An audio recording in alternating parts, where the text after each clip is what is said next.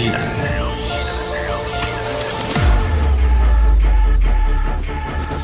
Du Trisac.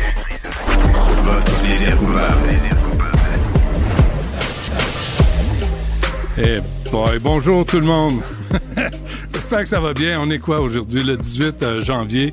Euh, on va on va parler euh, aussi euh, plus tard dans l'émission d'un rallye sympathique qui va avoir lieu le 20 janvier prochain sur la rue euh, Sherbrooke-Est. Montreal for Palestine. Euh, vraiment des images sympathiques, très très paisibles, tu sais, pour euh, pour avoir la paix dans le monde.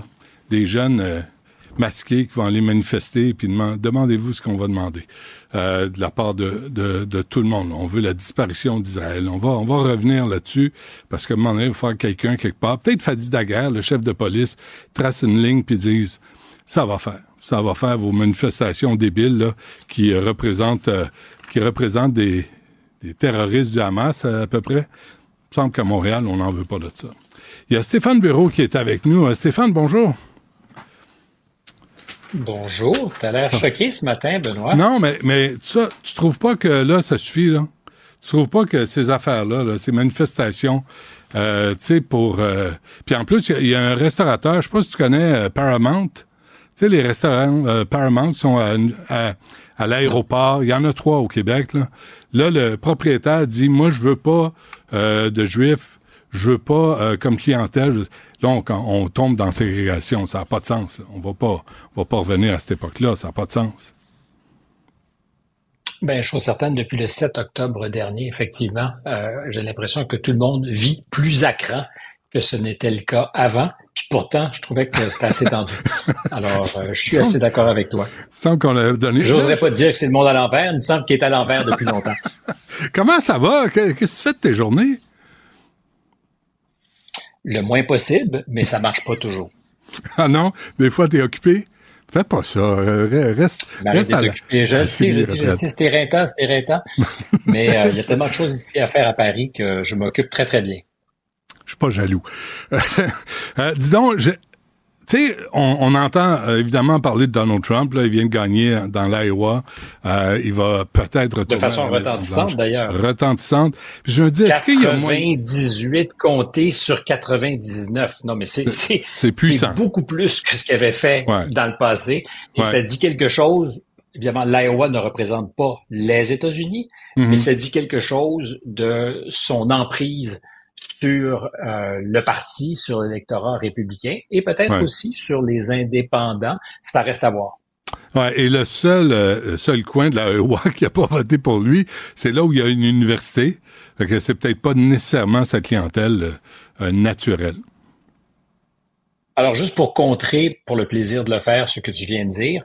Euh, Savais-tu seulement que Donald Trump a été honoré, a reçu un prix très important d'un collège, une université euh, historiquement noire américaine, Mhm. après qu'il ait fait adopter le First Step Act, qui avait pour objectif de réformer le système pénitentiaire, la justice criminelle, euh, réviser des peines qui, de façon disproportionnée, frappent la population afro-américaine. Euh, évidemment, les, les élèves, les étudiants au collège en question étaient furax, mais c'est un de ces petits faits de l'histoire dont on entend très Mm. peu parler. Mm. Euh, Si on avait à faire un bilan de Donald Trump, on imaginerait mal qu'il ait contribué à, par cette réforme du système judiciaire, du système carcéral, à réviser les peines de plusieurs centaines, même milliers de prisonniers, et que 90% de ceux qui ont bénéficié de ces révisions de sentence étaient euh, des prisonniers afro-américains. Tu me diras, c'est normal, la majorité des prisonniers dans les euh, geôles américaines sont noirs, mais, mais 90%, c'est c'est le genre de statistique qui, évidemment, ne fait jamais la manchette quand on pense à Donald Trump. Euh, et et j'en veux pour preuve que la seule chose que tu as retenue de son élection, c'est Ouais. qu'il n'a pas remporté dans le comté où il y avait une université. Université. Ben, c'est ce que j'ai retenu. C'est Nikki Haley qui l'a gagné. Euh, Est-ce qu'il y a moyen de parler de Donald Trump sans sombrer dans la caricature? Euh, puis je pense que ça, ça, ça joue en sa faveur, que tout le monde le sous-estime, le traite de clown, le traite d'imbécile, euh, et, et pendant ce temps-là, il vogue euh, pour un retour à la Maison-Blanche. Ben, je suis absolument d'accord. Ce que j'essayais de faire justement, c'est de sortir de la caricature, euh, parce qu'il est autre chose que la caricature qu'on aime en faire et de laquelle il se repère allègrement. Il adore être tourné en ridicule, particulièrement dans les grands médias, parce que c'est du petit bois qui vient alimenter ces électeurs qui sont furax. Mm. Puis, il faut voir que en 2016, il y a 63, 63 millions pardon, d'Américains qui votent pour lui en 2020, il va perdre les élections, mais il y a 74 millions d'Américains hmm. qui vont voter pour lui quatre ans après qu'il ait été aux manettes. Donc, on pouvait pas dire j'avais pas idée de ce pourquoi je vote. Ils savaient exactement pourquoi ils votaient. Ils étaient 11 millions de plus. Euh, Aujourd'hui, tu ces 74 millions d'Américains. Je ne dirais pas que la majorité d'entre eux ont l'impression qu'ils se sont fait voler l'élection en 2020. Il y en a certainement dans le lot. Mais il y a 74 millions d'Américains qui veulent en découdre, qui sont très mobilisés et qui sont derrière euh, celui qui, euh, je pense, de façon certaine, sera le candidat du Parti républicain. Alors, sortir de la, caricature, oui, mais c'est essentiellement comme ça qu'il est dessiné, présenté, en tout cas dans, les grands médias américains.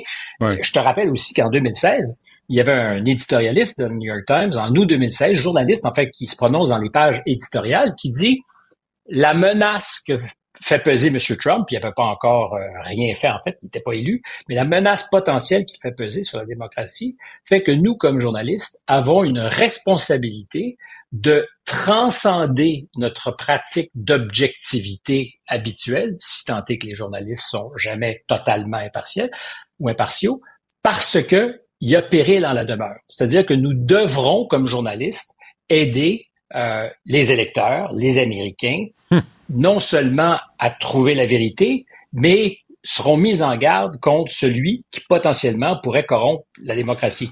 Euh, Madame euh, Clinton a d'ailleurs dit très récemment qu'il fallait déprogrammer, déprogrammer ceux qui ont voté pour M. Trump. Alors évidemment, ça, crée des, des conditions où ceux-là, ces électeurs, se sentent systématiquement montrés du doigt et je pense, seront aux prochaines élections, dans, quelques mois, plus que mobilisés davantage, j'écoutais le segment qui nous précédait avec Richard, davantage que ne le seront peut-être, je dis bien davantage que le seront les démocrates, parce que euh, évidemment ils n'ont pas un candidat très très charismatique. Ça ne veut pas dire qu'à la fin les démocrates peuvent pas l'emporter. On pourra mobiliser au nom de la démocratie peut-être une partie plus importante des électeurs, mais c'est loin d'être joué. Donc à tous ceux qui posent la question, est-ce que c'est seulement possible? Oui, je pense que c'est tout à fait possible qu'il soit à nouveau réélu. Je ne veux pas parler des élections à venir. On fera ça une autre fois, Stéphane. Moi, je veux comprendre qui vote hein? pour Donald Trump. Qu'est-ce qu'ils espèrent de lui? Qu'est-ce qu'ils voient en lui? C'est difficile à dire parce que je pense que si tu parles de 74 millions d'Américains, il y en a certainement un paquet important qui, ont des opinions divergentes. Mmh. Euh, moi, je suis tenté de te dire qu'il y a un paradoxe en ce moment aux États-Unis, puis c'est vrai en France où je suis, euh, comment se fait-il que les électeurs traditionnellement communistes, donc à gauche, euh, sont aujourd'hui derrière euh, Marine Le Pen? donc, ils sont au Rassemblement national? comment se fait-il aujourd'hui que ceux qu'on pourrait appeler les, ouvriers, si tant est qu'il en reste aux États-Unis, mais que le, le vote des cols bleus soit davantage avec les républicains qu'avec les démocrates. Parce qu'il y a eu un choix qu'a fait le Parti démocrate au début des années 90, et particulièrement avec M. Clinton, de larguer ce, ce, pool d'électeurs traditionnels au nom de la mondialisation, au nom d'autres choses. On a dit, rassurez-vous, ça va bien se passer. Alors, ces gens-là sont, je ne dirais pas foulés aux pieds, mais ont été abandonnés par le parti qui, historiquement, euh, les protégeait, dit-on. Et il n'y a pas eu beaucoup, beaucoup de politiciens qui, depuis, se sont mobilisés pour eux. Donald Trump, tout milliardaire qu'il soit, a réussi à ramener ces gens-là euh, dans l'arène électorale, à les faire sortir pour voter, républicains, et à alimenter évidemment leur colère. Mais c'est une vraie colère qu'on peut absolument comprendre. Est-ce qu'il est la réponse parfaite? contre qui cette colère? Ben, contre, tous ceux qui ben, contre tous ceux qui ne les ont pas représentés, contre tous ceux qui les ont abandonnés, les démocrates en particulier. D'où la surprise. Comment se fait-il que euh, dans des grands États industriels ou historiquement industriels, euh, ces cols bleus ou ces, anciens cols bleus soient aujourd'hui des républicains? parce que on les a ignorés, on les a peut-être un peu méprisés, et c'est pour beaucoup dans la recette de M. Trump qui a été très habile à jouer sur ces sensibilités-là. Par ailleurs, il y a une autre affaire qu'on peut pas aujourd'hui oublier, c'est le bilan. Parce que quand on fait une caricature, on s'intéresse pas au bilan. Savais-tu mm. seulement ce que je t'ai raconté au sujet du First Step Act? Mm. C'est le premier vraiment président depuis très longtemps à s'être attaqué à ce système carcéral super engorgé. C'est au monde le pays qui emprisonne le plus de gens et qui a commencé à travailler pour sortir des gens de prison. Alors, on est loin de l'image de caricature. Ça ne justifie pas toutes les raisons pour lesquelles tu dois le détester. Mais il y a euh, dans le bilan des choses qui font qu'aujourd'hui, il y a des Américains qui sont intéressés à le revoir à la tête du pays. Savais-tu que quand il était président, euh, chez les populations latinas, chez les Afro-Américains, c'était le taux de pauvreté le plus bas jamais enregistré depuis qu'on tenait des statistiques. Mais le problème avec ça, c'est que euh, on sait plus, on ne sait plus ce qui est, ce qui est vrai, ce qui est faux, ce qui est. Euh... Ben ça, ce, sont, ce, que, ce que je te donne, ce sont des chiffres du New York Times. Non, non, je, je me comprends. suis amusé à, fouiller. Je comprends. Euh, Mais quand parce que c'est pas un journal qui est ami. Non, non, ça c'est clair. Mais quand on l'écoute lui, quand on l'écoute lui, quand il parle de son propre bilan, on ne sait pas jusqu'où on peut le croire, à quel point il exagère ben, ou à quel point il joue, euh, il joue à Donald Trump. Euh, comme beaucoup de politiciens qui sont difficiles à suivre, et je te concède qu'il est très difficile de suivre Donald Trump, euh, il est euh, en dents de scie. Ce que tu peux faire, par contre, ce que font peut-être des électeurs, c'est un bilan à partir de ce qui s'est fait, non pas sa rhétorique, mais ce qui s'est fait. les accords Abraham au Proche-Orient, tu parlais de Palestiniens qui vont manifester dans les rues à Montréal. Les accords Abraham, euh, on n'a jamais pensé que Donald Trump serait un grand président en matière de politique étrangère. Or, ce sont des ententes euh, de normalisation de relations entre Israël, Bahreïn et les Émirats arabes unis. Depuis 1994, il n'y avait eu aucune hmm. forme d'entente entre Israël et ses voisins arabes. Euh, L'idée de ces accords, de ces ententes arabes, circulait au département d'État avant M. Trump. C'est lui qui les a mis en place. Donald Trump n'a déclenché aucune guerre. Aucune guerre. Euh, et c'est le, probablement le moins le moins vote en guerre de tous les présidents. Euh, il, depuis le début, depuis 2016, dit il faut ramener les boys. On n'a pas, nous, vocation à faire la police partout dans le monde. C'est le seul qui a dit aux Européens, aux Canadiens, euh, s'il vous plaît, si vous voulez euh, vous occuper de votre défense, il faudrait que vous payiez un peu. et effectivement, les Européens, le Canada, se sont mis à dépenser davantage parce que dit si vous voulez pas nous entendre, on va se retirer. c'est toutes sortes de choses qui sont enregistrés par les électeurs américains. En ce moment, l'appétit de guerre, je pense, n'est pas très, très, très grand. Il est à Washington. D'ailleurs, républicains traditionnels et démocrates s'entendent très, très bien sur ces, ces, grandes avenues de la politique étrangère. Par exemple, euh, en Ukraine, euh, soutenir Israël, évidemment, à tout prix. Euh, Trump a toujours beaucoup soutenu Israël, mais beaucoup plus nuancé sur l'idée d'être au front et d'engager de nouveaux conflits je te dirais aussi, l'axe de la politique étrangère sous Trump a largement changé. C'est-à-dire qu'il a décidé de dire euh, la Chine est le potentiel prochain ennemi. C'était su, jamais la politique de défense américaine n'a à ce point est sorti de ses gonds littéralement pour faire face à la Chine, ce qui n'arrivait pas. Biden n'a rien changé à ça. Donc, en matière de politique étrangère, il est, il est moins caricatural que ce qu'on hmm. aurait peut-être voulu en faire. Reviens, euh, Stéphane. C'est pas les euh, réponses que t'espérais, hein? Absolument, parce que j'ai j'ai donné récemment, j'ai c'est pour ça que je veux qu'on je voulais qu'on se parle. J'ai donné quelques réponses dans le sens où que tu viens de donner, parce que tu sais pour les Nations Unies, pour l'OTAN, Donald Trump a dit ça suffit. Les États-Unis vont arrêter de payer pour tout le monde. Toute sa politique sur l'immigration massive, on le voit là, ça fondamental. Et, on l'a, on l'a traité de tous les noms. Oui, et je pense que quand il parlait évidemment de son, mur, ça a fait euh, vomir tout le monde en disant, puis évidemment on avait tous quelque chose à dire sur les murs, ça n'a pas de sens, ça nous ramenait à Berlin, tout ça. Et, je le conçois très bien, l'image est choquante. Il faut voir que le mur avait commencé à être construit bien avant Donald Trump, c'est Barack Obama qui avait commencé à le faire, puis sur de sérieuses distances. Euh, lui en a fait un slogan politique qui a fonctionné. et je parle souvent de paradoxe avec Trump. Sais-tu combien d'électeurs latino-américains ont voté pour lui en 2016? 5, 8% 9? Combien? 10? Combien? 29% Le tiers. En 2020, 32% À Miami, Dade County, en 2020, 56% des euh, cubains ont voté pour lui, des électeurs cubains, très influents, et c'était au coude à coude entre Biden et lui à 49-49. Tu imagines pas ça. En ce moment, quand on regarde les sondages, euh, les électeurs afro-américains, les électeurs noirs, appuient ou appuieraient, c'est au conditionnel, Donald mm. Trump, dans une fourchette qui va de 15 à 22% C'est du jamais vu euh, chez des candidats républicains. Alors, c'est pas mais, d'où la question, lieu, mais c'est très inquiétant. D'où la question comment est-il perçu? Mais là, la question doit se diviser en fonction des communautés et des groupes euh, d'âge et des, des, des régions euh, euh, du pays. C'est, mais, je trouve ça fascinant. Le personnage, moi, au début, en 2016, je me disais, ah, il va brasser, il va, tu sais, il critiquait les, les politiciens de l'establishment, il va arriver avec sa gang, il va bardasser tout le monde. Tu sais, on reste calme. Mais, mais avec son retour, mais, mais tu sais, il y a des gens comme Robert, Roger Stone autour de lui. Il y a des gens quand même douteux. Il y a, il y a quoi, 91 accusations criminelles. Tu peux enlever quand même. Tu peux enlever quand même. Il y a beaucoup de gens douteux autour de lui. Je comprends. Puis, et, ça malgré ça, mais il n'y a rien qui colle à lui. Là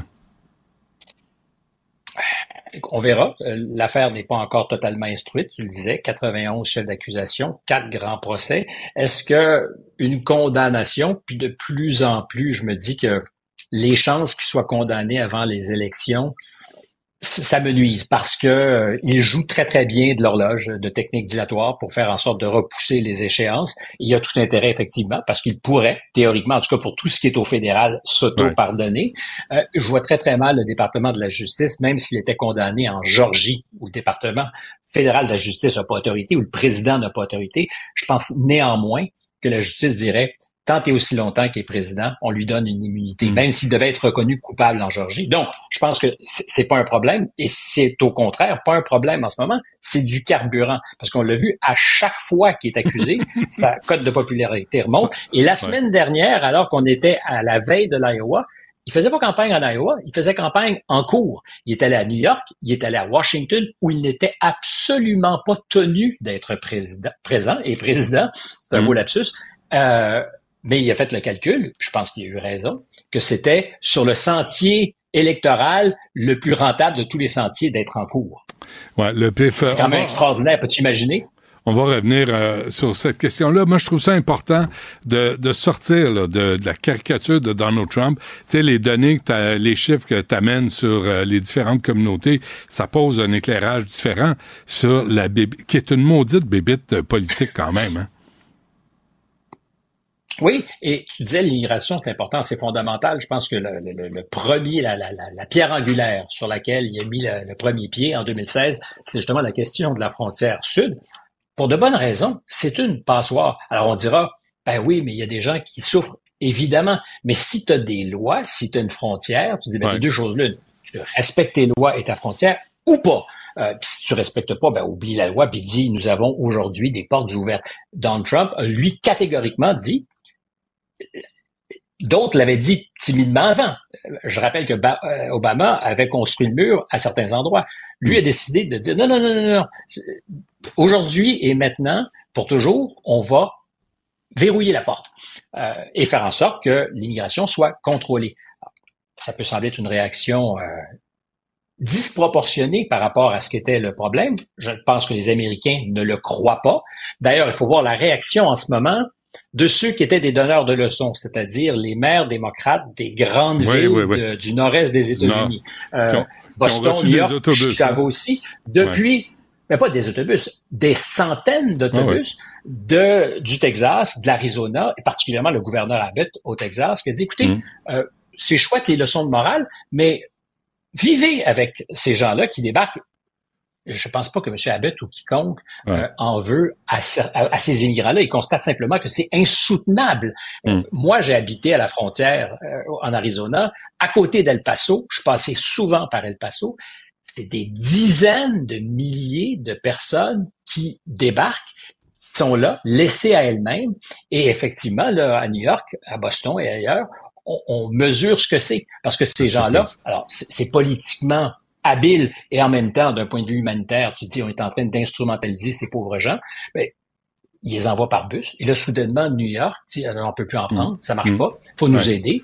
mais ça fait ça fait 20 ans que le Texas est dans cette position-là et que le gouvernement fédéral fait très peu de choses pour les aider. Quand tu es propriétaire d'un ranch à la frontière des États-Unis et que sur ton terrain, tous les jours, il y a des passeurs illégaux qui font entrer des gens, euh, d'abord, tu as peur. Et, et, deuxièmement, tu es exproprié à toute fin utile de chez toi. Tu n'es hmm. plus chez toi, chez toi. Le dire. On, on, va se reparler de tout ça, c'est sûr. Là, faut, faut qu'on se laisse. Euh, mais, mais Donald Trump est un, un, sujet fascinant. Les États-Unis est un sujet fascinant. Stéphane Bureau, merci. On se reparle bientôt. C'est des sujets fascinants. Oui. Salut. Les rencontres de l'air. Lieu de rencontre où les idées se bousculent. Où la libre expression et la confrontation d'opinions secouent les conventions. Des rencontres où la discussion procure des solutions. Des rencontres où la diversité de positions enrichit la compréhension. Les rencontres contre de l'art. Loïc Tassé est avec nous. On va faire ça vite, Loïc. Euh, désolé, là, ça a assez étiré. Ah non, ça va, euh, c'était passionnant. J'écoutais ça sur euh, Trump avec beaucoup d'intérêt, comme tu sais, et je partage en grande partie ce que disait Stéphane Bureau. Le problème avec, avec Trump, c'est pas l'immigration, c'est pas l'argent avec le temps, c'est ce qu'il pense de l'Ukraine, ce qu'il pense de la Russie, c'est qu'en fait, il ramène toute la, la politique extérieure au commerce, simplement. Lui, il veut juste faire un deal commercial, alors qu'il y a bien plus que ça. Soit puis c'est un dictateur en puissance, puis il gouverne pour les riches. C'est ça le fond du problème avec Trump. Euh, c'est pas le reste. Sur le reste, euh, peut s'entendre. Mais tout le monde a une opinion sur Donald Trump, c'est extraordinaire. Oui, c'est merveilleux. Puis on, on, va en reparler. On est content qu'il soit là. Oh non, je suis pas content qu'il soit là. J'aimerais mieux qu'il soit pas là. Mais d'un point de vue médiatique, ben oui, ça nous fait des choses à discuter. Et de ce point de vue-là, on est content qu'il soit là escalade entre le Pakistan et l'Iran, Loïc. Oui, parce qu'on n'en parle pas beaucoup de ce qui se passe là-bas. Euh, J'aurais pu t'en parler hier, parce que hier, ce qui s'est produit, c'est que euh, l'Iran a bombardé euh, une partie du Pakistan, un territoire balouche, parce que, bon, on sait pas trop, ils craignent les balouches. Les, balouches ont un territoire, une enclave à l'intérieur de l'Iran euh, qu'ils gouvernent de facto, et euh, les Iraniens n'aiment pas ça. Alors, ils ont bombardé des installations balouches, mais un territoire pakistanais les Pakistanais sont furieux, évidemment. Alors, qu'est-ce qu'ils ont fait? Ben, Ils ont bombardé le Pakistan, ils ont bombardé des installations militaires des Balouches en Iran. Et on se dit, mais qu'est-ce qui est en train de se passer entre ces deux pays-là? Normalement, ils ont des relations assez cordiales. Normalement, euh, le Pakistan n'a pas du tout intérêt à avoir une guerre. Son économie va mal. Il a surtout peur de l'Inde. Il va pas s'égarer dans une politique avec l'Iran. Mais ce qu'on voit, c'est que l'Iran cherche à étendre le conflit, profitant de ce qui se passe évidemment en, euh, en, Israël en ce moment. Ils ont bombardé des installations américaines en Syrie, ils ont bombardé des installations enfin, proches des Américains euh, en Irak. Euh, ils font la même chose au Pakistan. Ils soutiennent les outils avec les bombardements en mer Rouge. On voit qu'ils essaient vraiment d'étendre le conflit parce que eux, je pense que ce qu'ils cherchent à faire, c'est de briser les alliances qu'il y a dans la région. Ils sont vraiment pas contents de ce qui se passe avec les nouvelles alliances entre Israël, entre autres, et euh, l'Arabie saoudite, mais d'autres alliances dans la région. Donc, les Iraniens essaient de foutre le bordel, passe-moi l'expression, par tous les moyens. faut surveiller ça. Je pense que les autres pays ne veulent pas, mais les Iraniens poussent très fort dans ce sens. Bon, euh, il y a la guerre en Ukraine et la France s'est prononcée. La France, bah, toujours s'est prononcée, mais elle a fait quelque chose de supplément de plus parce que tu sais, évidemment, les États-Unis ont beaucoup de mal à envoyer des munitions là-bas, envoyer de l'argent en Ukraine parce que c'est bloqué au Congrès, parce que euh, évidemment, on sait bien que et là-dessus, on peut fortement critiquer Donald Trump. Donald Trump veut arrêter cette guerre-là, veut probablement donner, euh, concéder à la Russie des territoires ukrainiens.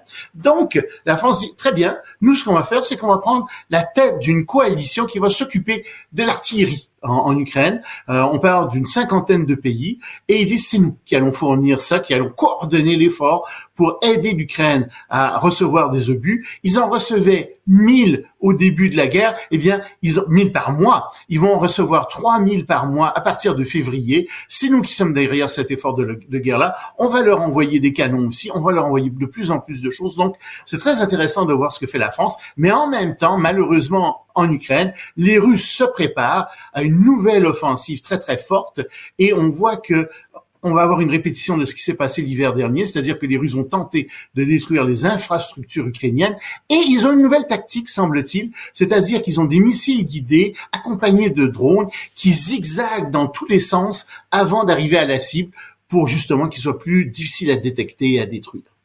Euh, je, sais, je sais que jeudi, je dois te laisser aller, euh, Loïc, euh, puis je suis désolé pour le contretemps. Ben, on peut en faire un autre d'une minute, si tu veux.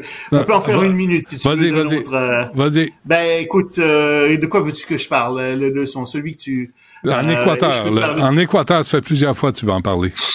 Ben oui, l'Équateur, j'en ai parlé une fois, mais ce qui se passe en Équateur en ce moment, c'est que euh, le, le, le, le, procureur Eduardo Suarez, qui enquêtait sur les groupes mafieux, euh, tu sais qu'il y a eu euh, évidemment des prises. Le, gouvernement a déclaré littéralement la la guerre euh, aux mafias euh, qui sont liées au commerce de la drogue, eh bien, ce pauvre procureur s'est fait assassiner dans son automobile, alors alors qu'il conduisait son auto. Alors, il enquêtait sur les dirigeants euh, les plus hauts du crime organisé en Équateur. Le gouvernement, évidemment, a réitéré son intention de posséder au, au chantage de ces groupes et on leur souhaite vraiment bonne chance parce qu'il faut posséder effectivement au chantage, mais tu vois bien que ces groupes essaient de, de, de, de, de mafiosie, essaient d'installer une terreur dans la population. Faut pas que ça arrive. Bon courage aux Équatoriens. Merci. À demain. Salut. À demain. Du Trisac. Peu importe la manière qu'il choisit de s'exprimer, ses opinions sont toujours aussi saisissantes. Un petit peu plus tard à l'émission, on parle de ce restaurateur de Montréal qui a publié un message antisémite disant que les Juifs ne sont pas les bienvenus dans ces restaurants. Et pour en parler, Benoît va recevoir Richard Marceau, vice-président et avocat général au Centre consultatif des relations juives et israéliennes. Et on a reçu de la part d'un auditeur, Daniel Paquin, un tweet euh, questionnable. C'est une affiche qui fait la promotion d'un rassemblement pro-palestinien qui est prévu à Montréal ce samedi. Benoît, tu l'as montré d'ailleurs en début d'émission, cette affiche-là. Euh, je veux remercier d'abord Daniel de nous, de nous avoir écrit. Lui, ça, mm-hmm. ça l'inquiète de voir des, euh, des, des affiches comme celle-là. On peut comprendre. Donc, tu vas prendre le temps d'ailleurs tantôt d'en parler avec Richard Marceau. Continuez de, de, de, nous partager vos interrogations, vos questionnements, vos opinions. Ça fait la différence. Donc, studio.cube.com Tu vas parler dans quelques secondes avec Alexandre Dubé.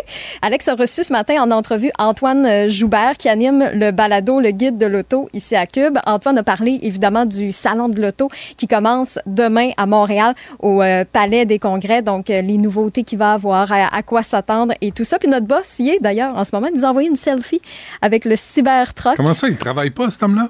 Ben, j'imagine que ça fait partie fait de, de salon? Il n'y a pas d'affaire là. Il doit aller voir que tout est bien seté là, oh pour le, kiosque Antoine. OK, les mains dans les poches, là, puis là, il arrive. Ouais, OK.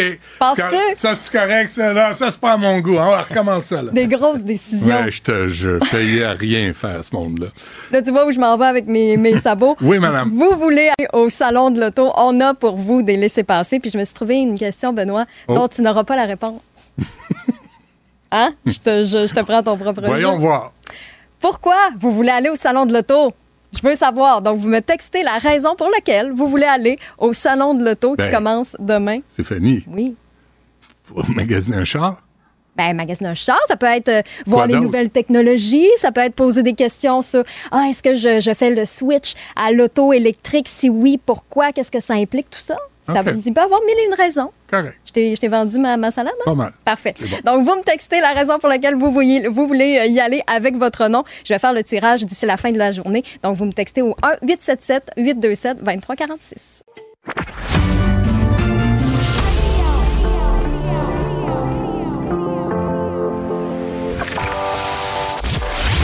Il, il cuisine, il talonne, il questionne pour obtenir les vraies réponses. Du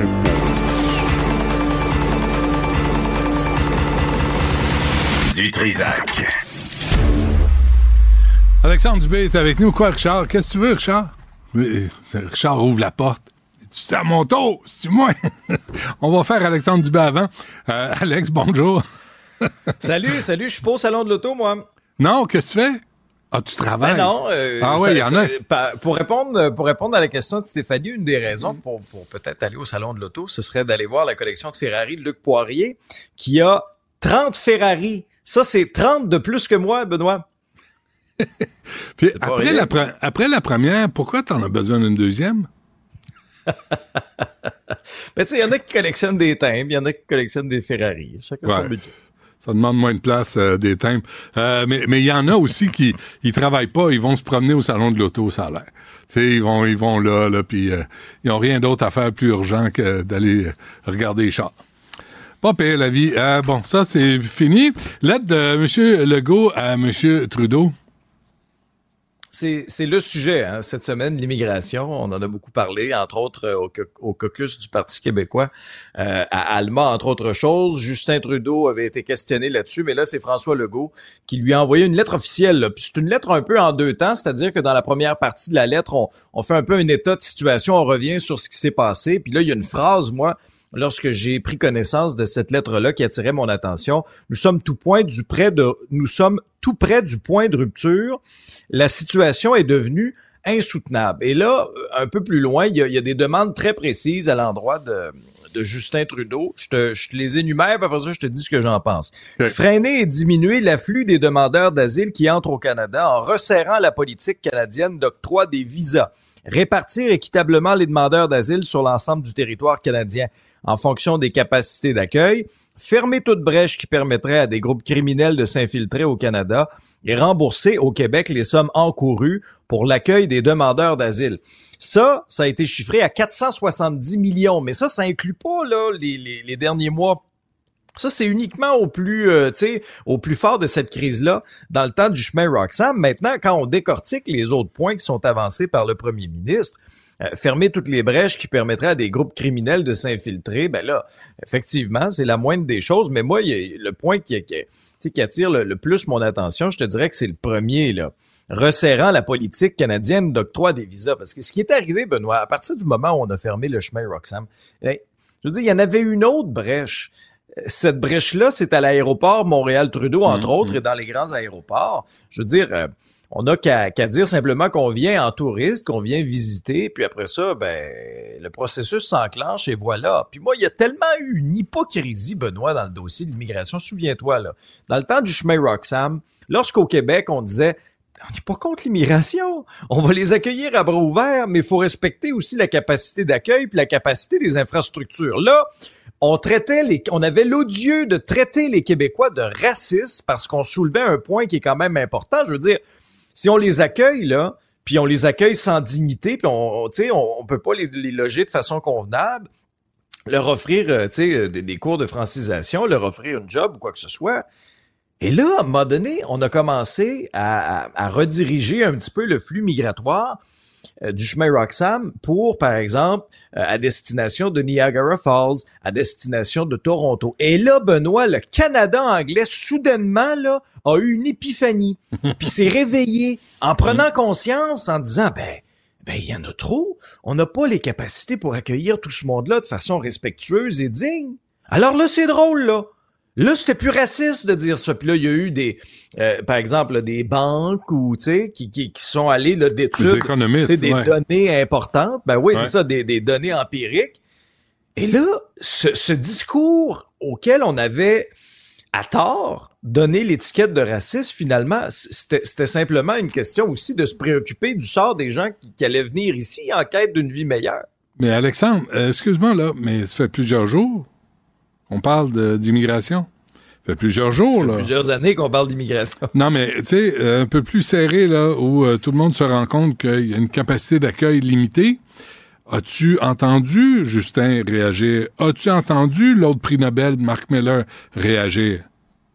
Ben, c'est ça le problème des deux amis à Ottawa, parce que les deux là, sont très très proches, sont amis depuis très longtemps. Ouais. Ils sont tellement obsédés par leur, leur, leur multiculturalisme qu'ils ont l'odieux, puis Justin Trudeau, il est allé d'une déclaration un petit peu semblable à celle de Marc Miller, qui nous avait tous, honnêtement, là, laissé euh, dubitatif en disant, ben, il n'y a pas de problème, on peut en accueillir tant qu'on veut des immigrants, je le paraphrase, là, mais ils vont, ils vont, ils vont se construire des maisons eux-mêmes, Ben tout ouais. va bien. Tout va bien aller. Allez vous promener. Allez vous promener à Toronto. Allez vous promener dans les grandes villes. Vous allez voir que c'est pas ça qui arrive. Certaines personnes viennent ici en quête d'une vie meilleure, puis s'aperçoivent qu'ils sont pratiquement laissés à eux-mêmes. Alors, cette, cette Ouais, obsession-là de Justin Trudeau est, épouvantable. quand j'ai entendu ça, je me disais, ah, écoute, je vais aller faire un tour en ville, je vais voir un paquet d'immigrants avec leur ceinture d'outils, tu sais, se promener, là, puis chercher du Ben plywood, puis des deux par quatre, puis commencer à couler du ciment, parce que Mark Miller, ça se peut, cet homme-là est tellement intelligent, il peut pas se tromper. Ça, c'est lui, il a pas dû en construire souvent des maisons pour dire Hey, des, des- pour des dire cabanes à- des niches ça. à chiens ou des cabanes à moineaux. Mark Miller a pas dû faire grand-chose de ses dix doigts, lui, sa gramouille, à Non, l'entendre. non, non, non, non, ça, Quelle ça, ça a dû lire bien des livres dans sa vie, mais en tout cas, Eh je serais boy. surpris. Je serais Non, curieux de ça. voir la photo de sa cabane à moineaux. Ouais, la dernière fois, il a utilisé une cironde, là, tu sais. Ah oui, ah oui, j'ai travaillé fort hier, là, Mais c'est parce que là, il falloir que M. Legault euh, se fâche un peu. Va falloir qu'il dise, ça suffit, là, au Québec, on peut plus en prendre plus. Puis, euh, puis peut-être s'allier avec euh, Paul Saint-Pierre Plamondon, qui a été accusé de racisme, de xénophobie par toutes sortes de morons au Québec. Euh, puis finalement, on se rend compte que des économistes répètent exactement ce qu'il disait.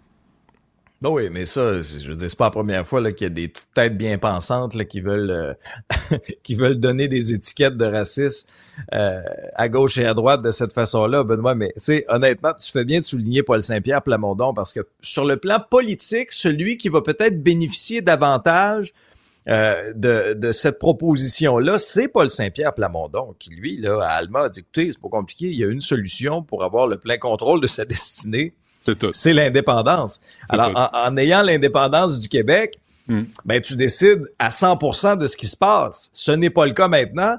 Euh, Moi, j'ai hâte de François voir. Legault qui est obligé par, par, par écrit d'aller là, pratiquement quémander à Justin Trudeau davantage d'argent, un resserrement. Tu sais, toi, tu, tu- puis tu soulignes à juste titre le, le ton de cette lettre-là. Je- sais, on est, on est loin de dire donnez-moi un mandat fort, puis je vais aller à Ottawa, rapatrier Ah ouais. les pouvoirs pour l'immigration du Québec. Là, Ouais. euh, on m'a la ramené par les on chenolles, la tête en bas, sais, m'a le promené de même, là, à travers le Québec, veut dire, là, ça suffit. On est, on est On loin de ça. le.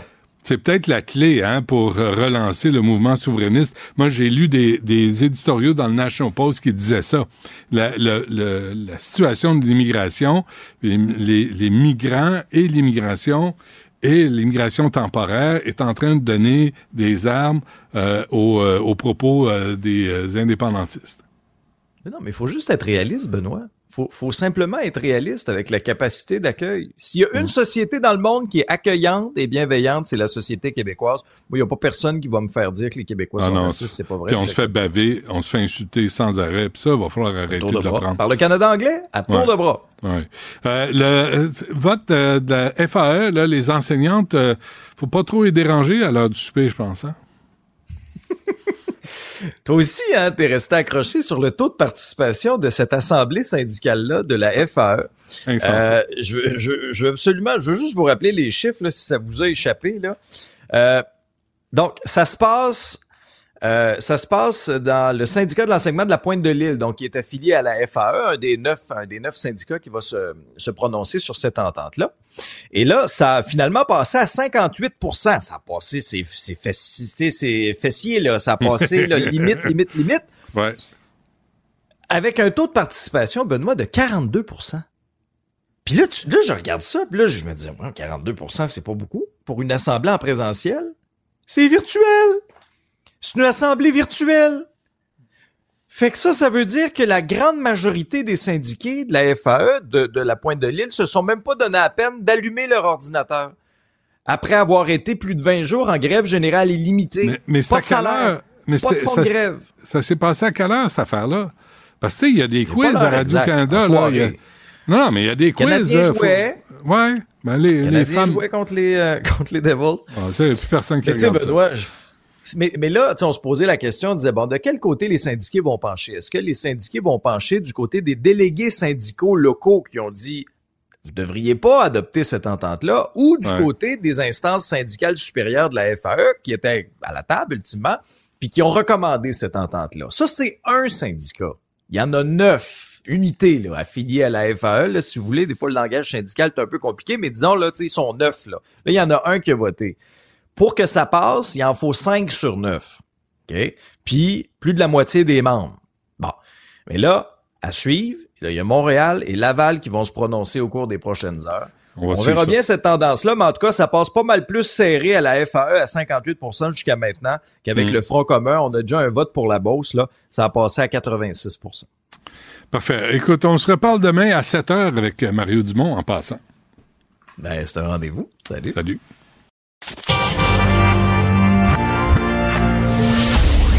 Du Trisac. Il n'a peur de rien, sauf peut-être des qu'on orange. La rencontre Martino du Trisac. Ah, ça, ça regarde mal. Ça regarde mal. Il commente l'actualité dans le calme et la sérénité. Arrête de te plaindre, arrête de chialer. Une génération de flambous, de mollassons. Des propos sérieux et réfléchis. Tu me niaises-tu? Ben oui. Brut de bouche. La sagesse en bouteille. bouteille. Qu'est-ce que tu fais, Richard, euh, samedi prochain, euh, Ah, ben. à, à midi, euh, le 20? Je vais au Car Rally for Palestine. Yes, sir. Montreal for Palestine. Ça, ça va être au... prenez des notes, là, si ça vous intéresse, là, allez manifester. Mais il il c'est déguisé, par exemple. Hein? C'est comme l'Halloween. C'est déguisé. mais- faut, faut, faut aimer le, le Mais- style Hamas. Là, on dit, venez avec votre auto, puis on va faire comme un défilé en appui en à la Palestine. Correct. À partir de là, c'est correct. Tu as le droit de manifester pour n'importe quoi. Tout en anglais en passant. hein? Oui. Mais la photo, la photo, tu as 6-7 gars montés sur une auto, montés Ouais. sur un camion, Masqués. tout, tout masqués, avec un foulard euh, d'en face, avec un porte-voix. Tout ce qui leur manque, c'est une AK-47 dans mains. C'est le genre de, de, de- d'image que tu vois quand il y a une gang d'islamistes qui rentre dans un pays, là, puis qui Ouais. commence à tirer les airs, puis tout ça, là, Ouais. puis à terroriser la population, c'est ça.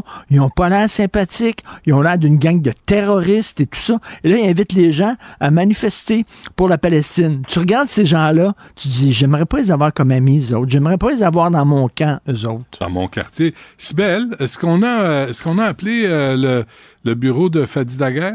À ce sujet-là? On l'a pas appelé. On peut-tu appeler, là?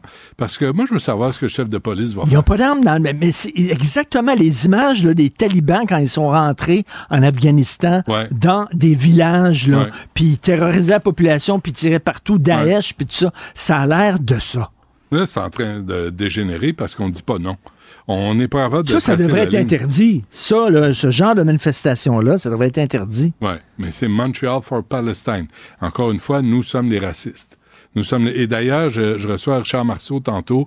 Euh, Richard Martineau? euh, non, Marceau, le vrai. Richard Marceau. Euh, ouais. De, Non, de mais- Sija, là. Oui, euh, parce que parce que là, il y a un restaurateur. Il y a trois restaurants, un à l'aéroport de Montréal, un à Côte-des-Neiges et un à Ville-Saint-Laurent, qui a dit Moi, je veux pas de gens. Comment il dit ça déjà? Attends, je vais te le sortir. Euh, il a dit, il a mis sur X, là, sur euh, Twitter, We don't need your money. C'est toujours en anglais, évidemment. People don't. Our clients are respectful families from all backgrounds. We welcome everyone, but not the one that supports baby killers and government that's starving innocent civilians. OK, ça, en gros, si je veux pas de juifs.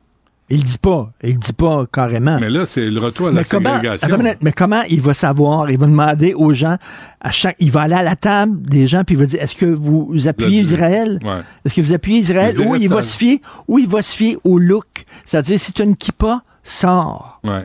J'aimerais ça voir grave, ça, moi. C'est, euh, Imagine-toi. Et c'est un restaurant halal. Tu sais? Fait que c'est là, tu peux pas y aller. Il y en a trois au Québec, il y en a 14 au, au Canada. Et le propriétaire, Mohamed Faki, a reçu, imagine, Richard, la, c'était quoi la, la, la, la médaille Ah ben L'Ordre oui. du Canada. Name, euh, Order of Canada. il a Ben reçu oui. l'Ordre du Canada, Imagine-toi si c'était on veut pas de gays ou on veut pas de veut pas- Tout de suite, ce serait incroyable. Les gens déchiraient la chemise, mais on veut pas d'amis d'Israël. Puis ça, c'est entre guillemets, ça veut dire on veut pas de juifs. Mais si t'as des Ça, amis correct. du Hamas, ça, ça va? Mais c'est correct. Ils sont gentils, les Hamas. Ils sont gentils.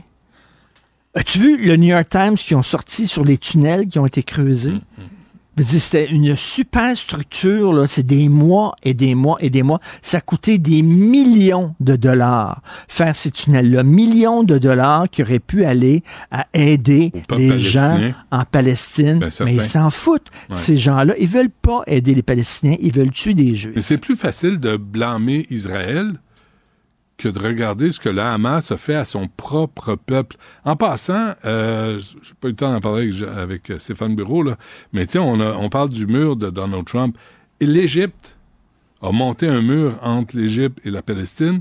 Ils n'en veulent pas, avec des barbelés. Ah ouais? Ils n'en veulent pas.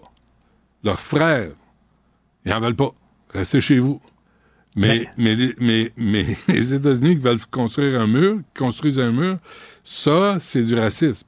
Mais tu sais, les Palestiniens, les autres pays arabes, ils veulent pas. Ils disent, vous allez venir, puis vous allez, tu sais, vous allez faire, mener du trouble, puis tout ça. Regarde, au Liban, ce qui est arrivé quand les Palestiniens sont rentrés au Liban, c'était la, guerre civile, c'était épouvantable, ouais, et tout ça. Bref, mais non, euh, euh, Israël est responsable de tous les maux. Euh, écoute, j'étais, l'enregistrement, tout le monde en parle, cette semaine. Ah oui, t'es allé? Pour les 20 ans, là, en tout cas, mais c'est pas ça l'important. C'est- euh, Pendant, pendant l'enregistrement, moi, je dis c'est épouvantable ce qui est passé le 7 octobre, blablabla, puis je parle, puis c'était cœurant, puis ils sont allés tuer des familles, puis ont massacré, puis tout ça. À la fin de l'émission, il y a un jeune gars qui vient me voir. Il dit, Monsieur, je vous remercie, je suis israélien. Puis ce que vous avez dit, c'est très rare qu'on l'entend, malheureusement, sur les ondes de Radio-Canada, entre autres. Puis il dit, je veux vous remercier. Puis là, il me parle. Puis il y a une fille qui passe, puis elle a entendu quand il a dit, je suis israélien. Puis elle dit, Israël, c'est des bourreaux. Elle dit ça. Puis il dit, peux-tu me regarder dans la face quand tu me dis ça? Regarde-moi dans les yeux. Parce qu'elle ne regardait pas. Puis elle dit ça. Mais elle, il était pour Israël. Elle sait pas, est-ce qu'il est pour les deux nations? Peut-être que oui. Est-ce qu'il défend, euh, peut-être qu'il est contre Netanyahou? Peut-être qu'il est contre le... Non. T'es israélien. T'es un maudit bourreau. Il dit ça, M. Martineau, là, régulièrement, ça m'arrive. Régulièrement. C'est écœurant. C'est un racisme socialement acceptable. C'est incroyable. Ouais, ben, oui, mais je ne sais pas si on peut euh, appeler Mme El Gawabi, m'en- lui demander ce qu'elle pense de tout ça, parce que c'est drôle, on ne l'a pas entendu. Hein? La commissaire là, à, à l'islamophobie, c'est comme euh, faut, faut arrêter de passer certains agresseurs en victimes et vice versa. On peut pas tomber là-dedans. Il y a une différence entre mener une guerre puis il y a des dommages collatéraux. Il y en a eu plein de dommages Ouais. collatéraux. Plein. Les Américains ont tué des Français pendant la Deuxième Guerre mondiale parce qu'ils bombardaient des villages puis ont tué des Français. Ça s'appelle les dommages collatéraux. Et de dire volontairement, on va creuser des tunnels pendant des mois et des mois. Peut-être plus qu'un On va an. décapiter. On va aller là, puis on va tirer. Ça n'a rien à voir, c'est pas la même chose. Mais il faut le rappeler constamment, constamment. Autre chose, le pédophile, Lequel? Fèvre, Oui. le chef du réseau, brise ses conditions, sort de prison, brise des conditions, on le ramène en dedans, puis on le, on relibère. Il est libéré mais en disant, là, on a, on a resserré ses conditions. Ses conditions sont plus sévères. C'est quoi ça, les conditions? Ben là, quoi, je serrer les conditions? Je sais plus, il n'a même plus le droit de se toucher, je sais pas, j'ai aucune idée, là. Mais comment il s'en fout de ses conditions. Ben oui, il s'en fout. Mais on peut pas surveiller quelqu'un 24 heures sur- pour- sur 24. Pourquoi ils l'ont, ils l'ont libéré? Le gars, il était chef d'un réseau de pédophiles. Il n'a jamais démontré le moindre remords. Il a fait aucune Un thérapie, aucune démarche. Un récidiviste. Il sort 20 jours après être sorti. Il essaie de contacter des enfants. puis on le libère encore. En disant, mais là, moi, mais c'est parce qu'on on a consolidé, c'est, on, a- on a resserré les Ouais. conditions. La commission des libérations est conditionnelles là, euh, répond pas aux questions. Hein? Et On- juste à côté, dans le Journal de Montréal, leur- leur à côté décision. du texte sur le pédophile, Ah un oui. gars, le prof de karaté, il avait déjà été condamné pour agression sexuelle, agression sur des enfants. Puis il a pu, il a pu ouvrir son école de karaté et il n'y a personne qui a fait une vérification. C'est pas pire. Incroyable. Mais hein? il y en a combien d'écoles comme ça qui attirent des enfants, puis que le, le bonhomme à la tête de ça, ou des garderies, ou des, des garderies familiales. Là, tu te rends compte que le bonhomme a des antécédents. Tu te rends compte qu'on n'a pas fait de vérification. Mais tout commerce là, qui fait affaire avec des enfants, on devrait avoir une, une enquête sur les Ben, antécédents. premièrement, ils disent il y a une association d'écoles de karaté, mais tu peux ouvrir une école de karaté même si tu ne fais pas partie de l'association. certain. ça devrait non. Ben oui. Ça devrait tu devrais tout le temps te- t'en remettre à un organisme, puis l'organisme Mm, fait des vérifications. puis on, on est niaiseux. On est niaiseux. J'ai Bon, très hâte de on- t'écouter avec euh, Richard Marceau Ouais, parce que moi, cette photo-là, de voir ces gars-là, ça me fait plus freaky qu'autre chose. Ouais. Et pourtant, c'est dommage parce que peut-être, effectivement, c'est une bonne cause, peut-être euh, euh, ce qui se passe à Gaza, puis défendre les gens là-bas. Je peux comprendre. demande la- la- D'abord, qu'il Mais demande tu la libération. pas de- des gens de même. Qu'il demande la libération des otages? Ben, Christy, ils ont l'air des Comment? preneurs d'otages, eux autres. Regarde la photo. Ils ont l'air de la gang qui ont pris Oh, des enfants en Car. Rally for Palestine. C'est juste un gros party, là. C'est comme, c'est comme, tu sais, avant un match de football. Il- C'est juste pour s'amuser. Mais, mais le monsieur, là, qui Mm. veut pas de juifs, là, tu sais que les juifs, là, en, en Israël, euh, c'est parmi les tops euh, au point de vue médical. Tu sais, là, ils, ils créent des médicaments, des traitements, tout ça. OK. Si le gars est vraiment cohérent, la prochaine fois qu'il est malade, puis si, mettons, le médicament qu'on veut y administrer, c'est un médicament qui a été inventé en Israël, Il ira pas à j'espère l'hôpital qu'il prend- juif. j'espère qu'il le prendra pas. Mais il ira pas à l'hôp- à l'hôpital juif de Montréal.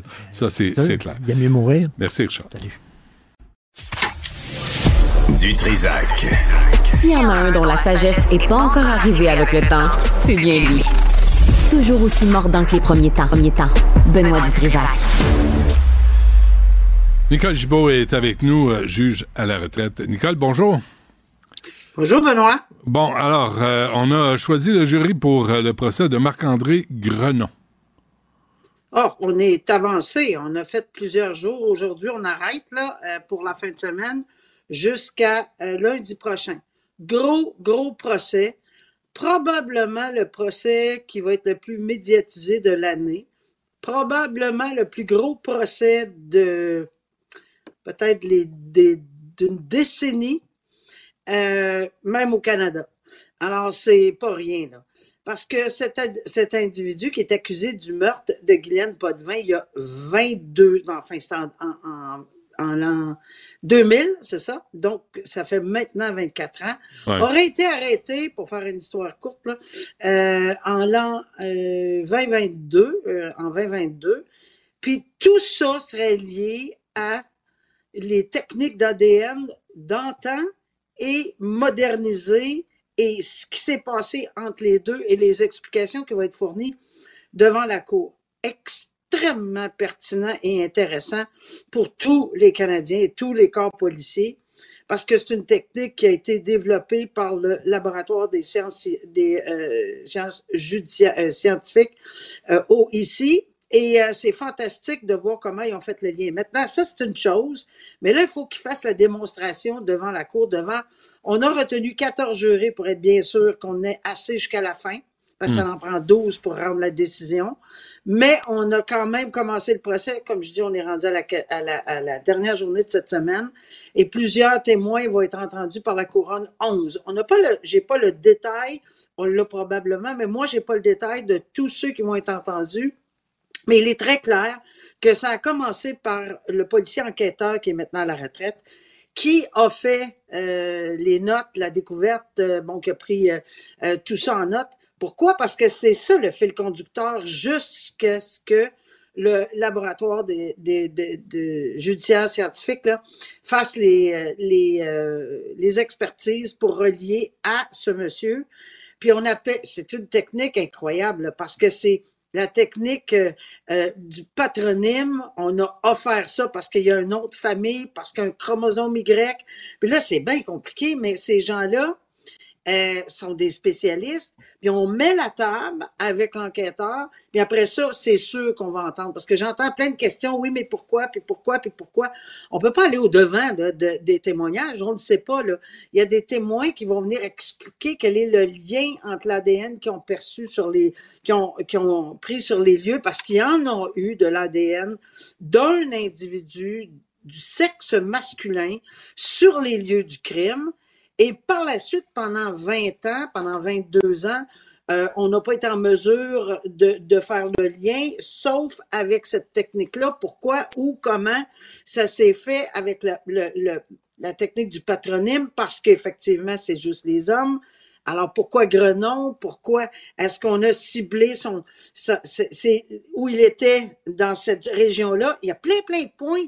Il faut mettre tous les points ensemble. C'est ça qui va Mhm. être extrêmement intéressant pour tout le monde d'écouter avec les Ouais. yeux écarquillés parce que c'est une méthode fantastique. Si on peut trouver des cold cases de 20 ans, 30 ans, 40 ans, il y a plusieurs familles qui vont être, euh, Ouais, hein? euh, qui vont être, euh, qui, qui vont espérer qu'on va trouver des réponses. Et là, ben, c'est très difficile à écouter, puisqu'il y a des photos. Euh, c'est très, très difficile à regarder. Et là, j'entendais ce matin qu'on peut écouter le procès sur Team, mais la gestion du de, de, de ce procès sur Team, c'est incroyable parce que le juge Huot, qui a une main de, de fer, là, quand même, il a, il a interdit qu'on montre les photos, puis avec, euh, avec raison. Par, respect pour la victime, hein? Respect pour la victime, respect pour la famille. Il a offert à la famille. famille de quitter parce que c'est trop dur. C'est trop Ouais. dur de voir les photos. Ouais. Et ça s'est fait. Et euh, mais là, il faut que la greffière, il faut pas qu'elle oublie de peser sur le piton, puis débrancher, puis brancher. Puis alors, on a, il y a de, ça, ça peut retarder, mais on comprend pourquoi. Ouais. Et euh, c'est fort, fort intéressant. On va voir comment ça va se développer avec les autres experts. Ouais, j'ai vu. euh, Excuse-moi, mais j'ai déjà vu, euh, je suis déjà Non, allé là, pour, pour euh, des reportages là, dans, euh, au, euh, au siège social de, de la Sûreté du Québec là, sur Folum. Et ils ont une pièce là, de cold case, là, des boîtes en carton. Euh, Il y en a une méchante gang sur les tablettes. Euh, J'imagine s'ils sont arrivés avec une nouvelle technologie pour retracer l'ADN de, des agresseurs, euh, ils vont peut-être faire le ménage dans ces boîtes-là. Ah, c'est sûr. Puis euh, il y en a eu d'autres cette année. Il n'y a, pas- y a pas de tonne. On ne réglera pas tous les cold cases en l'espace Ouais, ouais. d'une semaine ou deux ou d'un mois. Mais il y a des avancées énormément importantes. Bon. Et je pense que ça doit faire frissonner. S'ils sont encore vivants, là, depuis une vingtaine, trentaine, quarantaine d'années, on peut penser que ces criminels euh, sont très, très nerveux s'ils ont le moindrement échappé de l'ADN en quelque part, parce qu'ils n'étaient pas peut-être aussi prudents il y a 20, 30 ans qu'aujourd'hui.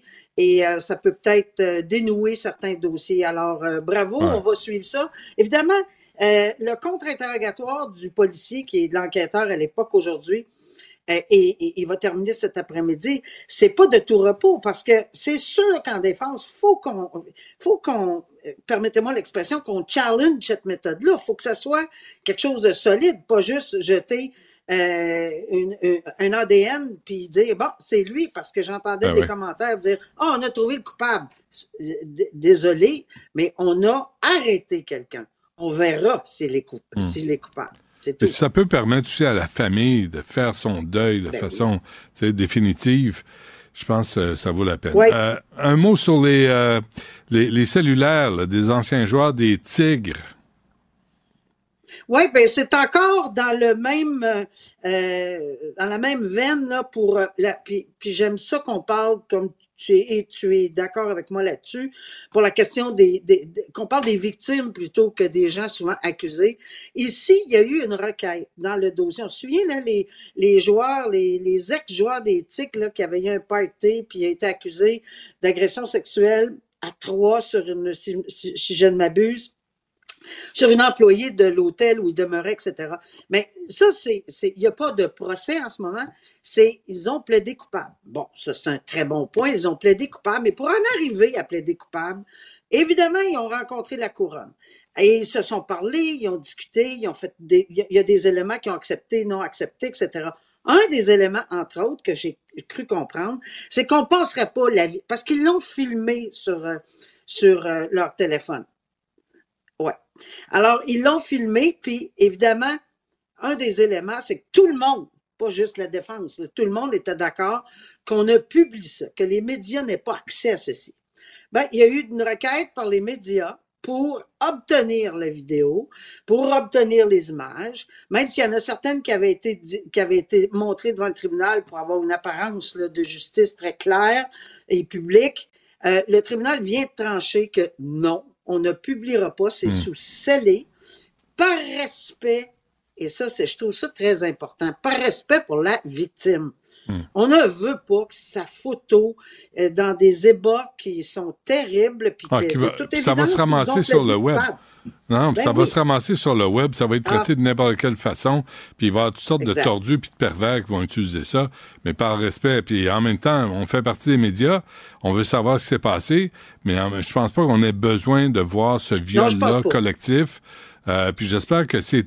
Qu'est-ce qu'ils ont eu comme sentence, ces, ces crapules-là? C'est ces ça, là, je m'en allais terminer là-dessus. La sentence se plaide entre le 18 et le 21 mars et on s'en reparlera ensemble parce que les plaidoiries vont se faire à ce moment-là et la sentence sera prononcée ultérieurement. Ouais. Ça fait une coupe, hein, qui sortent du palais de justice en sifflant, là, après des accusations d'agression sexuelle. Tu sais, puis euh, qu'il y a toutes sortes de... Il y en a trois, là. Il y en a un qui a été libéré, qui est sorti euh, avant-hier. Oui, j'ai regardé Tu ça. sais, la à chaque fois, je me dis, voyons, voyons, si ce juge-là, c'était sa fille, est-ce qu'il l'aurait pas envoyé en dedans pour croupir? Ben, c'est sûr que chaque cas est. à- je- ça, je sais pas. Là, je peux aller dans le détail. J'ai pas regardé Ah ce ouais. dossier-là, mais oui, ça m'a surpris. Ça m'a surpris également. Mais euh, bon, euh, il y en a qu'on est beaucoup moins surpris puis qui sont envoyés euh, pour pas mal plus longtemps dans- Ouais. en dedans. Il y en a Mm. d'autres qui sortent aux libérations conditionnelles. Nicole Gibault, merci.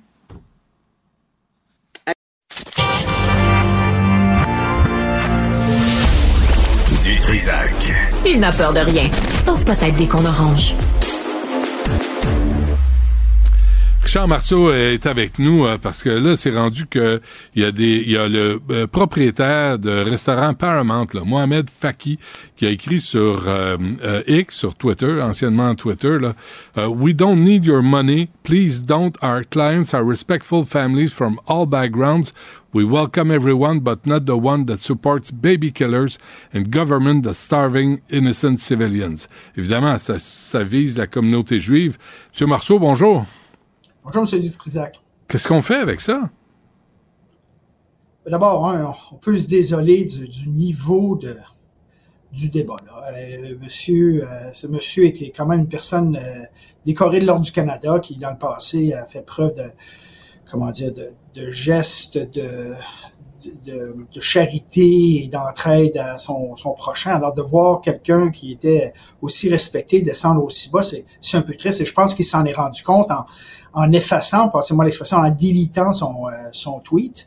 Euh, mais je pense que ça nous appelle tous, M. Dutrisac, à, à, à- prendre, euh, à faire à peser sur pause, là, puis à regarder ce qui se passe. On, on, on voit le niveau de, de, de, de débat, puis je suis pour les débats, puis des débats serrés, c'est important, puis débattons, puis... euh, Mm.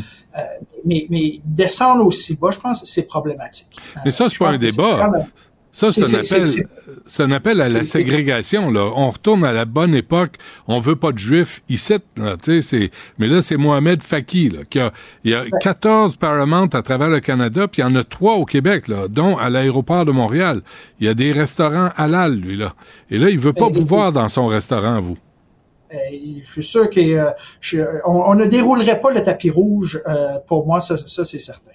Euh, mais je vous voyais tout à l'heure pendant la pause montrer euh, le- le- l'image là, d'un poster qui appelait à une manifestation à Montréal, qui, qui, qui utilisait l'imaginaire ou les images qui, qui nous rappellent l'attaque du 7, euh, du 7 octobre ou encore les, les, les, pick-up là, de, de l'État islamique. Ouais, Alors, on voit, c'est exactement ça. Donc, on, on voit au Canada, euh, comment dire, une descente du, du niveau de, de, de débat. Et, et, et quand, quand on voit ce que, ce que monsieur, ce que le monsieur en question a fait, puis quand on voit ce genre de poster-là, on se dit que euh, le- le- il y a, il y a, comment dire, les gens qui se disent et qui se veulent pro-palestiniens, et ils ont un, un bon, il y a des bonnes choses à dire au sens où ils ont des arguments à amener, mais en, en faisant des tweets euh, comme euh, comme Monsieur euh, Faki ou en faisant ce genre de poster-là, euh, c'est sûr que ça, ça, ça nous permet pas de débattre d'une façon qui est non discriminatoire et respectueuse des Ouais. opinions des autres. C'est ce qui, je pense, c'est ce qu'il faut euh,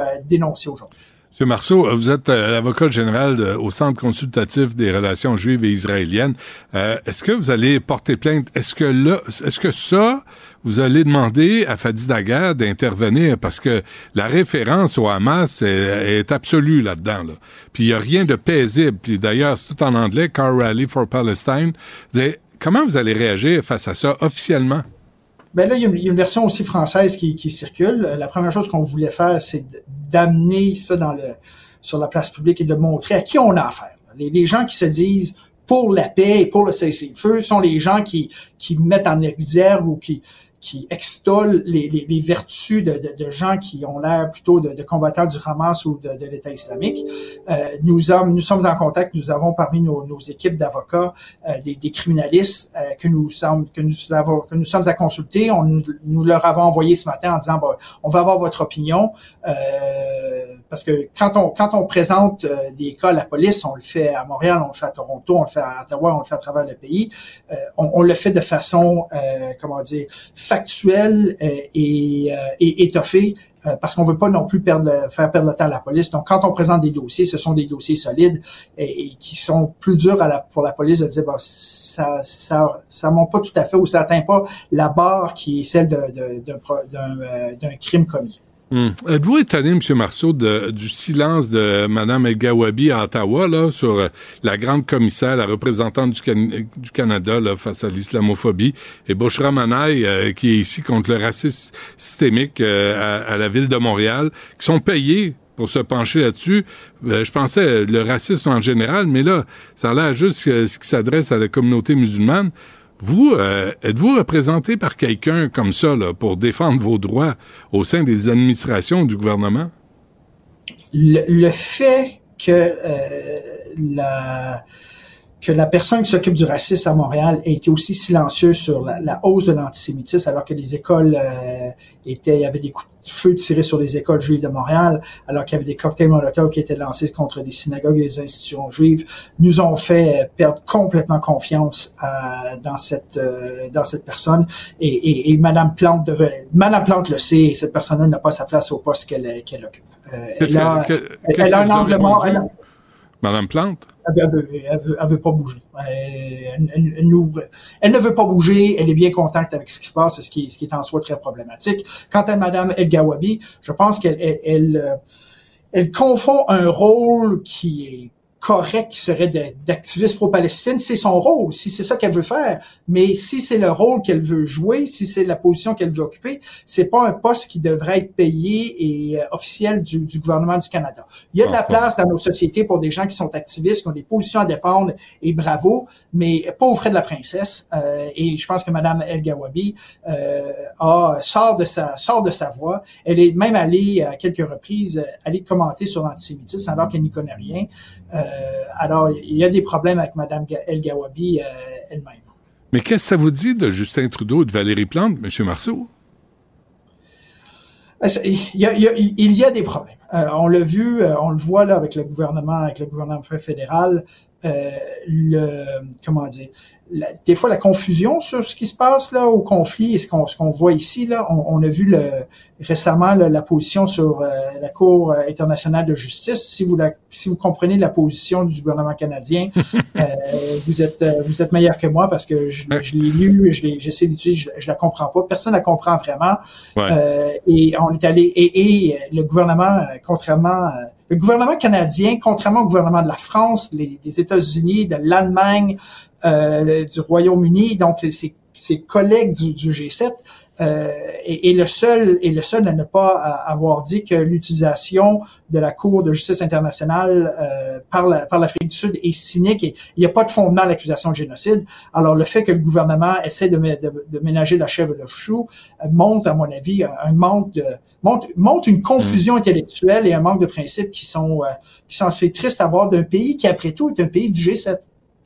Mais l'Afrique du Sud, Monsieur Marceau, là, juste une parenthèse, le pays de l'apartheid, le pays où maintenant les fermiers blancs se font euh, assassiner ou se font battre par une partie de la population, un, un pays où la pauvreté est, rampante, c'est un drôle de pays à faire la leçon à Israël c'est le même pays qui avait accueilli le, le dirigeant du Soudan qui lui-même était soumis à un mandat de la Cour pénale internationale pour crimes de guerre contre l'humanité et pour génocide, et le même pays qui a accueilli il y a peu de temps euh, une délégation du Hamas. Alors c'est en effet euh, euh, très cynique de sa part, euh, mais je pense que c'est une façon pour, pour le gouvernement sud-africain d'essayer de justement d'attirer l'attention sur autre chose que son son son comment dire, sa performance ouais. euh, économique et, et, en termes de, de corruption. C'est un gouvernement corrompu, on le sait, euh, un gouvernement, un, un, pays qui, qui était, euh, qui, qui va de plus en plus mal. Alors, euh, c'est lâché. Hein? On va dire, bon, ben, regardez, là, on, au lieu de, au lieu d'attirer l'attention sur les vrais problèmes, hmm. on va essayer d'attirer l'attention de notre population sur autre chose. Ben oui. avant qu'on se quitte, M. Marceau, samedi, le 20 janvier, au 1301 Sherbrooke-Est à, à, Montréal. Euh, est-ce que ce car rally pour la Palestine, est-ce que ça vous inquiète? Est-ce que ça devrait être interdit? Est-ce que vous attendez des nouvelles de Fadi Daguerre?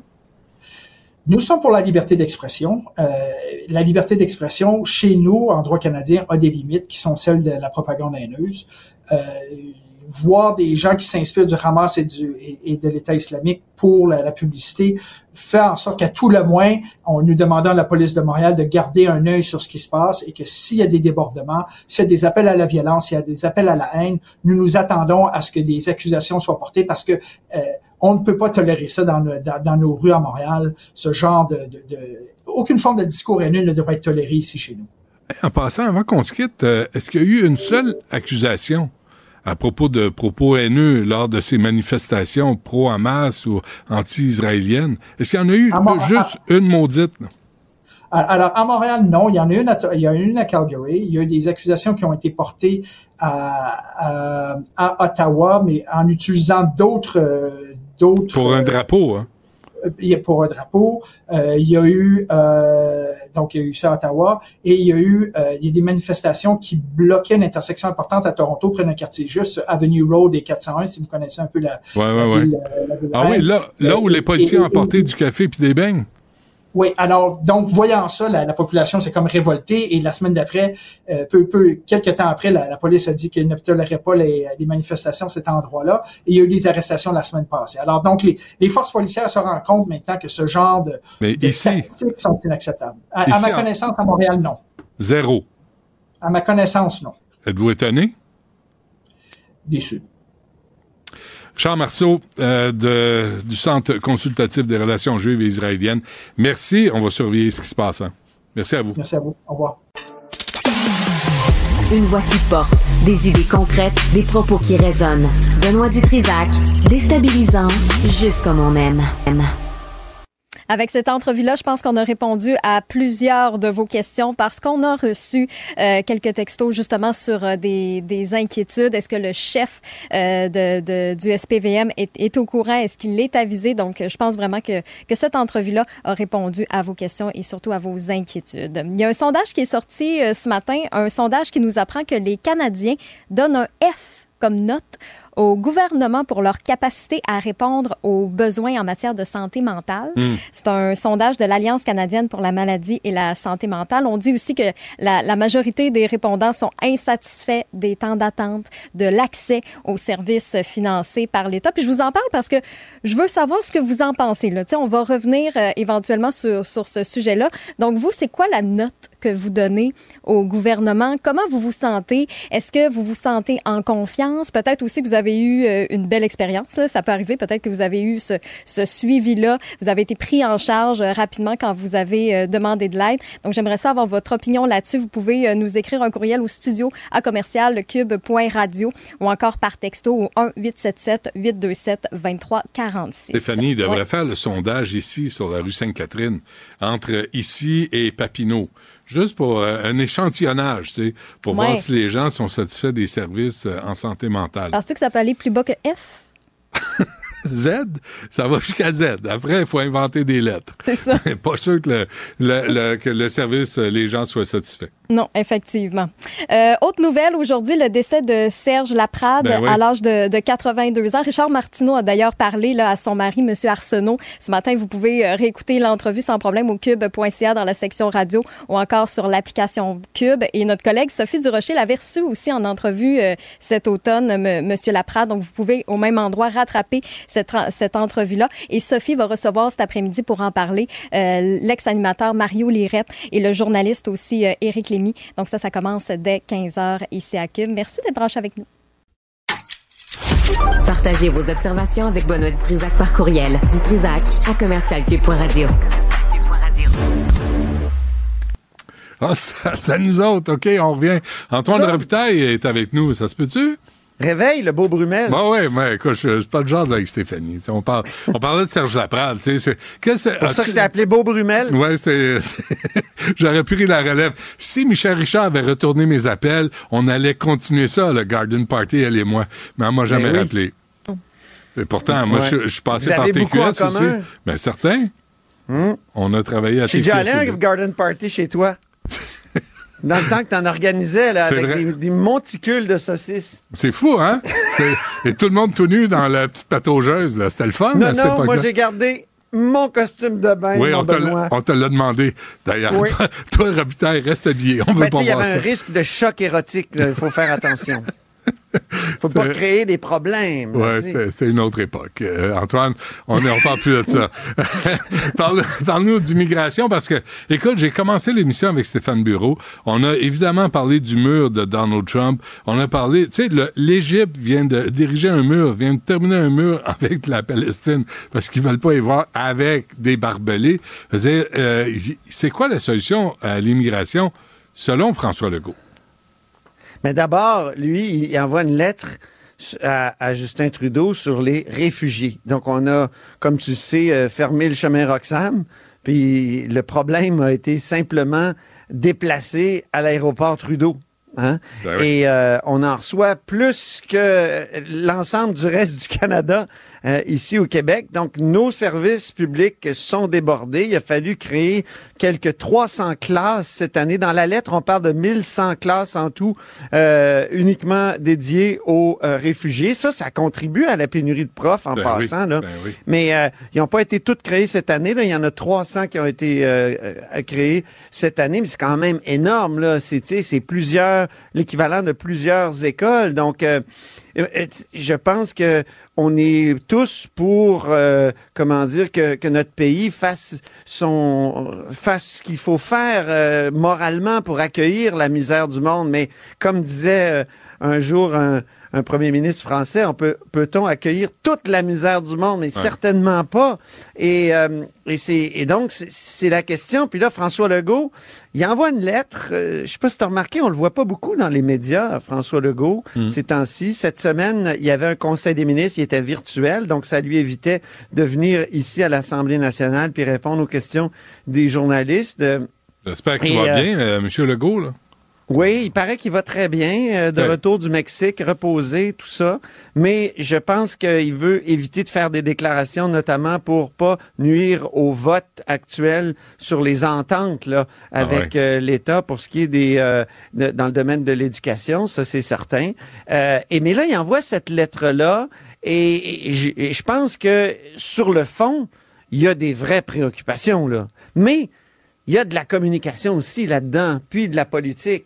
Euh, Paul Saint-Pierre Plamondon parle, le chef du Parti québécois est en montée constante comme le Parti québécois. Il est en caucus euh, à Alma actuellement et la question de l'immigration est à l'avant-plan. Lui-même avait parlé d'une crise potentielle très grave si on continuait comme ça, notamment avec les réfugiés. Euh, et, et, et, euh, et, je pense que le gouvernement voulait montrer qu'il fait quelque chose, au moins qu'il y a des revendications, mais en même temps, Paul Saint-Pierre Plamondon a beau jeu de dire, il y a longtemps que M. Legault gesticule sur la question de l'immigration, Benoît. Mmh, mmh. Tu te souviens de l'élection de 2018, du slogan il faut en prendre moins pour en prendre soin.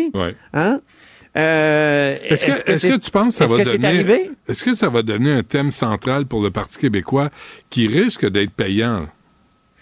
Euh, Ça l'a déjà été, je crois, euh, payant, et, et, ça va. Oui, en même temps, je pense qu'ils doivent craindre de devenir le parti anti-immigration ou de ou de paraître, d'avoir l'air de. S'ils veulent aller chercher des électeurs de, de Québec solidaire, puis c'est nécessaire dans, dans un éventuel plan de match du Parti québécois qui veut croître, faut qu'il aille de ce côté-là. Il faut qu'ils se montrent quand même, euh, qu'ils montrent qu'ils qui, sont, qui ont le cœur généreux. Là, ils, ils peuvent pas juste dire c'est dangereux l'immigration, ça menace l'identité. Mais, mais c'est pas c'est pas ce qu'ils disent, mais mais c'est sûr qu'ils vont se faire attaquer par le Parti libéral et Québec solidaire.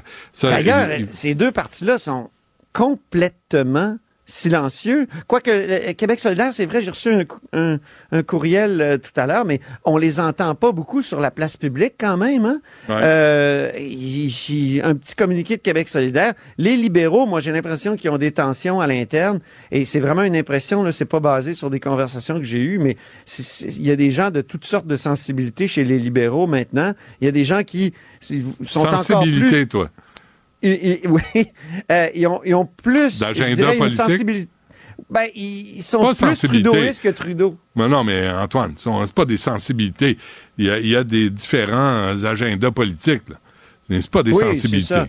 Mais ce que je veux dire, ils sont euh, pour. Il y, a certains chez les libéraux qui, qui, sont favorables à une ouverture complète des frontières. Puis c'est drôle. Tout à l'heure, je revenais dans mes vieux articles 2009.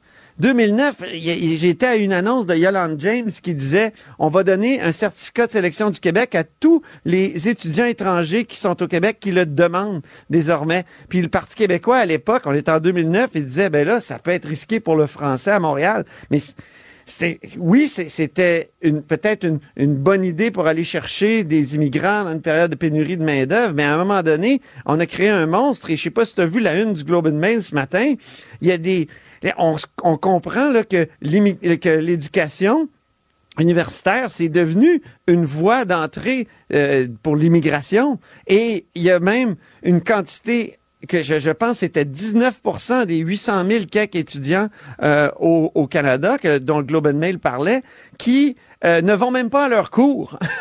Hein, ils, ils demandent, C'est ils, ils- ont un statut d'étudiant, puis tout ce qu'ils veulent, c'est travailler puis s'établir au Canada. Donc, euh, si c'est devenu une voie vers l'immigration, ben, Ouais. il, faut le dire, il faut le faire, puis il faut faire attention ici au, au Québec aussi. Ouais, parce Mais ça, pour ça, revenir ça vite, ça, hein? Ces entourloupettes-là, là, à un moment donné, le mot se passe euh, rapidement. Exactement. Ouais.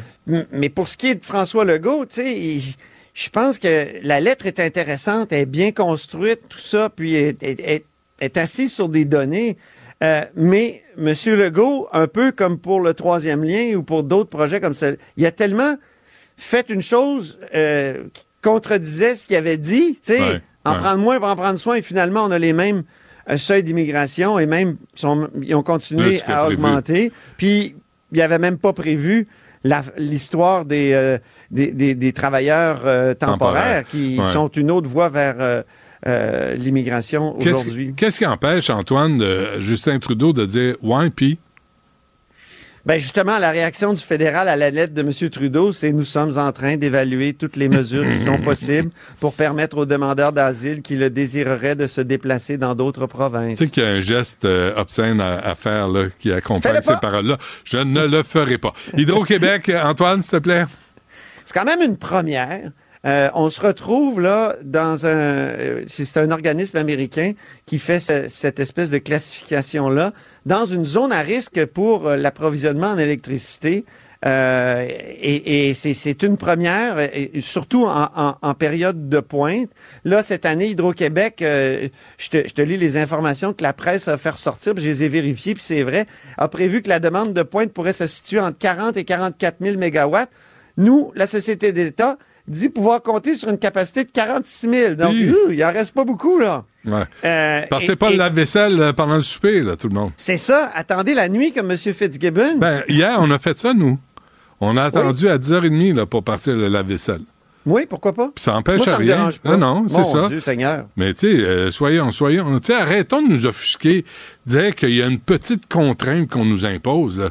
Le- Exactement. Le, bon sens collectif, on fera pas exprès pour pomper l'électricité tout le monde en même temps à la même, Ben, tu c'est- sais, à, à- à la même quantité. Fait que tu mets le lave-vaisselle plus tard, tu fais le lavage à un autre moment, puis il me semble que ça se fait, ça. C'est pas Faut des grosses un contraintes. sens civique.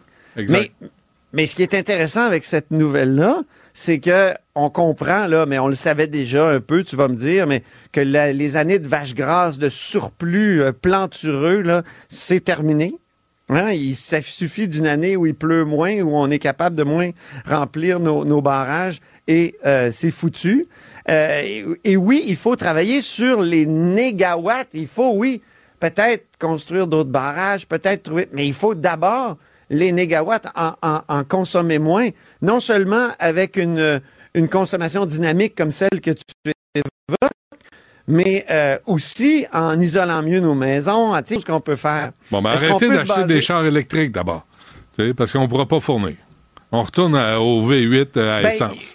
Je- oui, et on, on a, parce qu'on était en...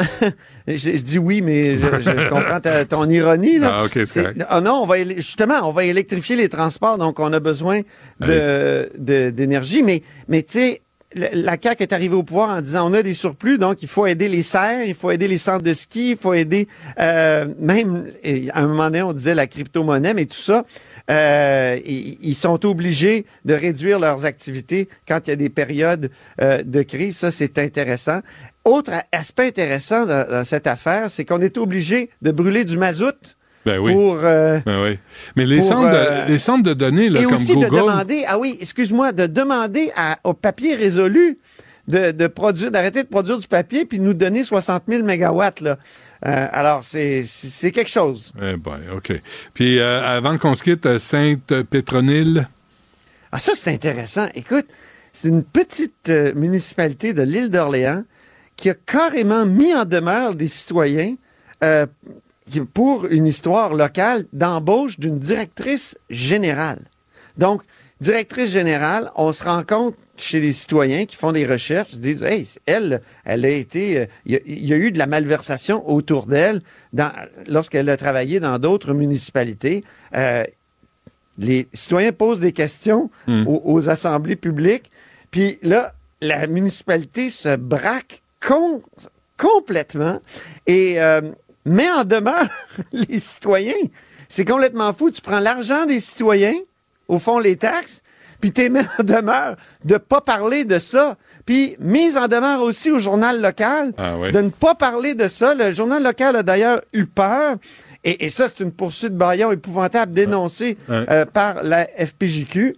Donc, euh, histoire incroyable. Puis je suis un peu déçu là, de la réaction de la ministre Laforêt des Affaires municipales qui a dit, bon, on regarde ça aller, mais c'est l'autonomie municipale. Ouais, mais- Oui. Attends, Sans doute, mais- Attends les prochaines élections, Antoine. Je pense qu'il Ouais. y en a qui vont se faire parler dans le nez.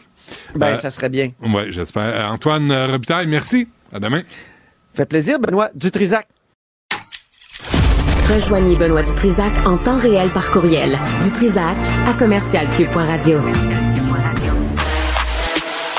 Philippe Richard Bertrand.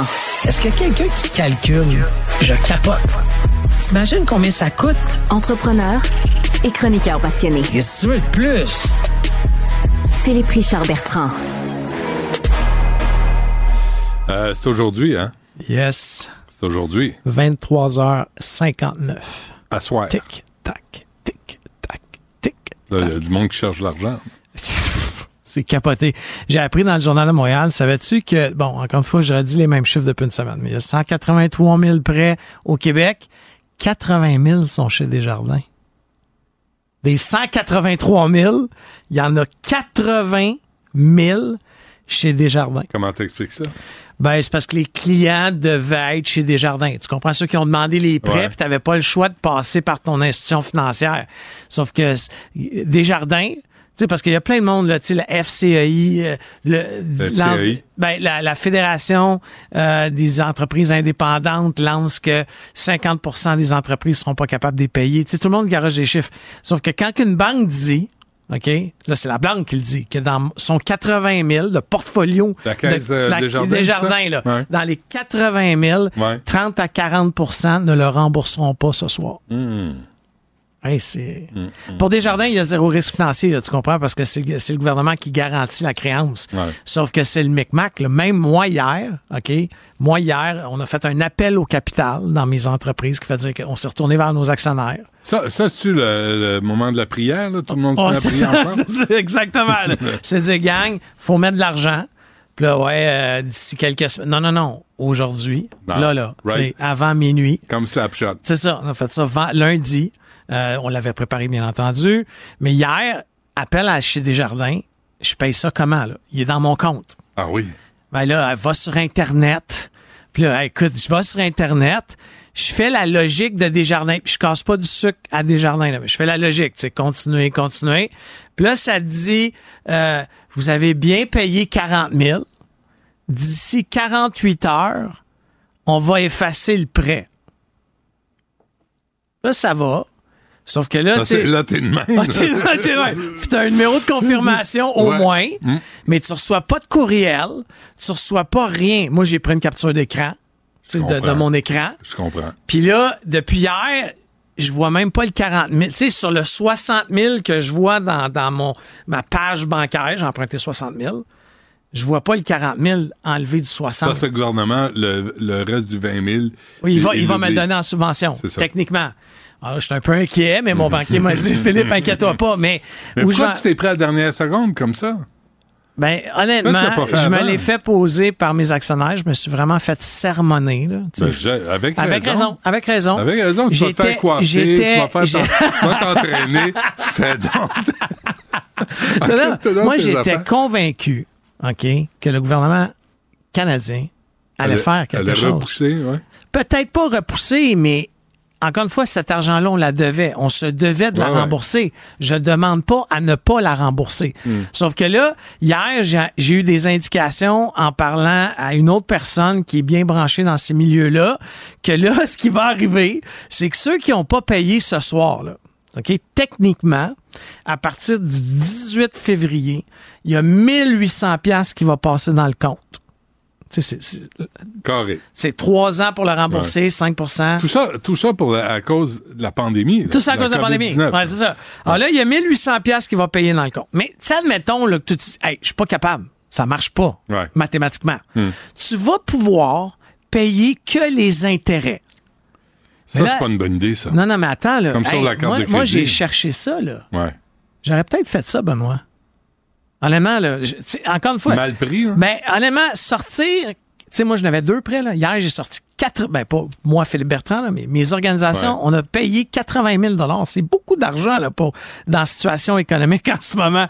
Mais là, j'aurais pu payer juste les intérêts. Hey, comment ça que c'est pas annoncé? C'est pas. Puis la personne m'assure que ça va être annoncé prochainement. Alors là, ils vont, ils vont, ils, ils vont, ils vont, ils nous ont saigné ceux qui pouvaient payer, là. Les fuckers. Ça, moi, je suis un fucker, j'ai payé. Puis là, dans trois semaines, ils vont dire Ah non, non, c'est correct, payez juste les intérêts pour le moment.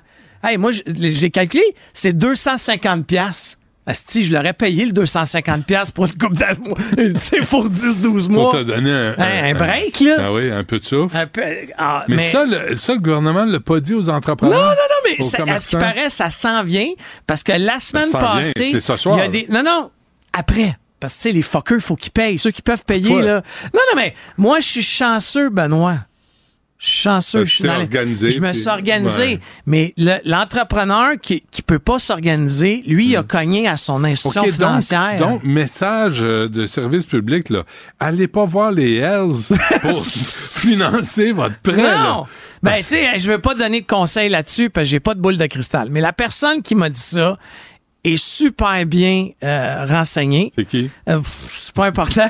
super bien renseigné, mais encore une fois, pour les entreprises qui seraient pas capables de payer, Ouais. dans un mois, on va annoncer paye juste les intérêts. Puis ça, c'est 250 pièces. Ils sont bien mouches. Pourquoi ils l'ont pas dit avant? Je sais pas, mais Ouais. tu sais, c'est ça qui est frustrant dans des histoires de même. Mais toute cette histoire, puis le gouvernement euh, Trudeau en ce moment, c'est non, non, il y aura pas de problème de remboursement. demande de l'argent, Il y aura pas de problème de remboursement. elle va t'avancer ça. là. C'est- vous pouvez écrire à Cube Radio et demander. Un de petit prêt d'urgence, un autre prêt d'urgence. Un autre prêt d'urgence. Mais les taux d'intérêt sont hauts en sacramouille. Là. Puis vous avez intérêt de payer parce que ça sera pas de bonne humeur. Euh, un mot sur la SAC? Oui, la SAC, c'est la fin d'un d'un ère en ce moment. Je sais pas si tu le sais. Là. La. SAC, euh, diminution euh, du chiffre d'affaires de façon importante. Diminution de la profitabilité On de a- façon importante. On a arrêté de boire. Euh, moi et toi. juste ça, c'est juste Ça assez. coupe les revenus, Mais ça. tu sais, à Candiac, ils ont coupé deux caissiers à cause de ça, à cause d'une hein? deux. Là. Euh, Après ça, diminution euh, des profits, diminution des heures d'ouverture. Hey, ils diminuent les Ben, heures d'ouverture. Non, mais il diminue. C'est pas parce que tu as un commerce florissant que tu fais ça. Augmentation de Attends, 40. attends. Le, pa- le patron, là, s'est accordé ou s'est vu accorder 15% d'augmentation Ah oui, de non, salaire. mais ça, c'est une autre histoire. Mais non, mais c'est pas une autre histoire. Ah, c'est- puis ils se sont donné, les- dirigeants se sont donné des bonus. Ah, sacramouille. Hey, pour pas un autre mot. Mais là, tu sais, Ils abolition. sont graissés la patte. Catherine Dagenet est partie avec une prime de 465 000. Je dis ça de mémoire, là. Je peux me tromper, mais c'est pas loin d'un demi-million. Mm. Là, tu dis, attends, pour avoir fait quoi? De nous avoir donné le privilège de nous avoir servi? Mais, mais, tu sais, abolition des bonnies pour, euh, pour euh, pas les bonnies, mais les rabais aux consommateurs. Augmentation du sans-alcool, OK, de 40% Ah, bravo, c'est plein de sucre. Oui, mais là, ce que c'est en train de dire, puis tous ceux que- qui font du sans-alcool, Ouais. il y a plein de petites business du Québec extraordinaires, là, atypiques. Il y a des, il y a des rhums écœurants. Il y a du Ben gin non, sans alcool. Bon. Non, c'est pas bon. C'est pas bon. Moi, j'ai goûté à ça. Là. Si tu veux boire du gin, bois du gin. Bois-en moins. Bois-. Non, mais bois raisonnablement. Ah non, mais ça, je suis d'accord. Là, là, tu sais, du gin, pas l'alcool. les jeunes ne boivent plus. Ben, tant mieux, mais passez pas aux pilules. Oui, mais mieux. moi, moi, ça me pose un problème parce que, pas que les gens boivent moins, ça, moi, je, je suis pour ça. J'ai Ben ouais. moi-même arrêté de boire depuis quatre ans. Sauf que. Regarde ce que ça donne. C'est- pas sûr. mais tu sais, c'était un milliard de profits hein, que la SAC envoyait Ouais, ouais, ouais. direct au gouvernement du Québec. Ouais. Euh, ça, ça aidait le ministère de la Santé. mais toutes les coupures, là, il n'y a pas de coupure dans les salaires de la direction. Non, non. C'est-tu bizarre? hein? Oui, puis on enlève, on enlève aussi les rabais aux consommateurs. Ben oui. Parce que tu comprends qu'on paye, on paye notre vin plus cher qu'ailleurs. Ouais, mais hey, il faut pas que ça dure. Parce que qu'on le voit. Tu sais, déjà, à l'électricité, à, on nous quand, dit. à quand la privatisation? Ben, Qu'est-ce que le gouvernement du Québec fait dans la vente de drogue et d'alcool? Ben, en même, Benoît temps, en même temps, tu veux pas que ce soit le crime organisé qui vende de l'alcool. Non, non, mais euh, arrête avec le crime organisé. Là. Le crime organisé ne pourra pas faire une transaction de plusieurs milliards. Mais une, tu sais, aux États-Unis, le- ben, de- les supermarchés, ben oui. En France, ça marche extrêmement bien. là. Ouais. Puis, tu sais, en France, là, tu sais, compare deux bouteilles. là. Mais en même temps, tu sais, ils vont-tu faire mieux, le privé, le métro, à afficher des bonnies, tu sais, des, des profits records? Hey, rendu là, là s'il y a un deal dans lequel le gouvernement du Québec garde une participation dans l'entreprise pour toucher des profits, Hmm. mais tu comprends que le caissier qui scanne la bouteille puis qui fait 64 000 par année dans le privé, tu sais, six Ouais. semaines de vacances, un fonds de pension, tu sais, on, on est, on est riche au Québec. Ouais. Ils sont, sont belles, les succursales de la SAQ. Ça, sont c'est vrai, belles. par contre. Non, mais on pourrait en faire des écoles. Ah, c'est vrai, ils sont belles en chien. Ah, là. ça, tu les tablettes, tu moi, fais des moi, je serais game de manger à terre dans une SAQ, pas, mais pas, pas dans une école. Pas dans, une école. Non, je pense pas. Parfait. Philippe Richard, merci. À demain. Rejoignez Benoît Dutrisac en temps réel par courriel. Dutrisac à commercialcube.radio. Bon, euh, l'Arche, euh, directeur de l'Arche Canada est avec nous, Louis Pilote. Euh, Monsieur Pilote, bonjour. Bonjour. Merci d'être avec nous. Euh, je lisais euh, l'article à, à propos de, de votre organisme. Euh, Expliquez-nous d'abord, euh, quelle est votre mission? Notre mission, c'est d'accueillir des personnes euh, qui ont une déficience intellectuelle, des adultes, donc euh, avec des niveaux de handicap euh, souvent importants, qui fait qu'ils ne peuvent pas habiter seuls, bien évidemment, et qui ont besoin d'un accompagnement 24 heures sur 24. La, la, la portion adulte, là, c'est une problématique particulière, ça? Ben oui, parce que euh, au Québec, il n'y a pas de programme d'hébergement euh, long terme pour les personnes qui ont une déficience intellectuelle. C'est à la carte, à la tête du client, et on réclame depuis des années et des années du gouvernement d'avoir un programme euh, clair et précis, équitable pour l'ensemble des organisations au Québec. OK, donc, euh, Monsieur Pilote, vous parlez au ministère de la Santé et des Services sociaux du Québec. Ça, c'est euh, Lionel Carman? Oui, son, son équipe, son ministère, oui. Ouais. Est-ce qu'il vous a répondu? Est-ce que vous avez des réponses à vos, à vos questions?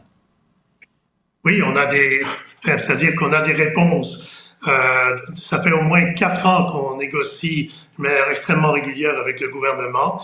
On nous renvoie soit vers le CIS ou le CIUS.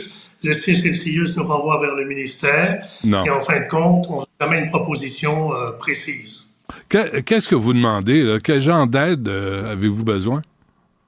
Ben, ce qu'on, nous, ce qu'on demande, c'est qu'un financement équitable, un financement équitable pour des adultes qui ont une déficience intellectuelle en hébergement permanent, ça tournerait autour de 200 dollars par jour.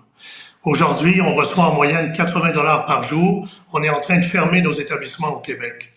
Et, et 100, 180 dollars par jour, c'est euh, le tiers de ce que reçoivent nos établissements en Ontario ou en Nouvelle-Écosse ou en Saskatchewan. Ah oui, donc vous avez un comparable. là. À travers le Canada, vous, euh, on vous... Ben oui, on- est présent, nous, partout au Canada, oui, tout à fait. Ouais. Et là, je reviens là-dessus, hein, M. Pilote, là, 135 adultes ayant une déficience intellectuelle qui ont besoin d'aide. Si vous, euh, quelle est votre situation là? Est-ce que vous êtes pas loin de fermer? Est-ce que vous contemplez une fermeture? Ben, ce qu'on est en train de faire, euh, on a une communauté à Joliette, comme le dit l'article, qui a des risques de fermeture imminents. Et les sept autres communautés au Québec. Si on continue comme ça, on a déjà fermé des maisons et regroupé des résidents dans une autre maison, ce qui fait qu'on regroupe des personnes avec un handicap, on recrée des ghettos dont on voulait se débarrasser dans les années 60, et là, au point où on est rendu, ben, on va renvoyer les gens chez eux.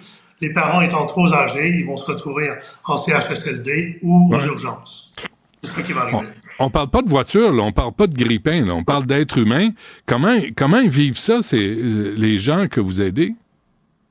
Ben, euh, je crois que pour ceux qui ont lu l'article ce matin, comme Lucie le dit très bien, qui a été interviewée par la presse la semaine dernière, elle dit si je dois aller en CHSLD, je demande qu'on me débranche.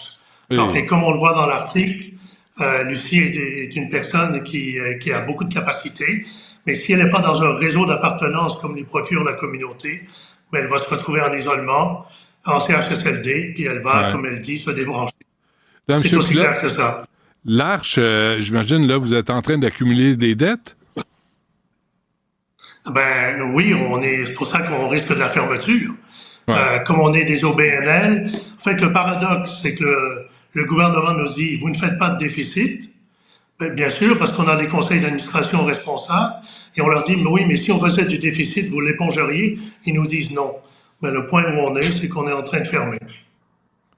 Euh, je, viens d'avoir une idée, là, Monsieur Pilote. Là, vous euh, euh, être le top gun de l'Agence de santé du Québec, c'est 640 000. Est-ce que ça vous aiderait un peu? Il y en a de l'argent dans le système, là. Ben, 640 000, ça, déjà, ça aiderait déjà à améliorer le financement des 138 personnes dans nos communautés.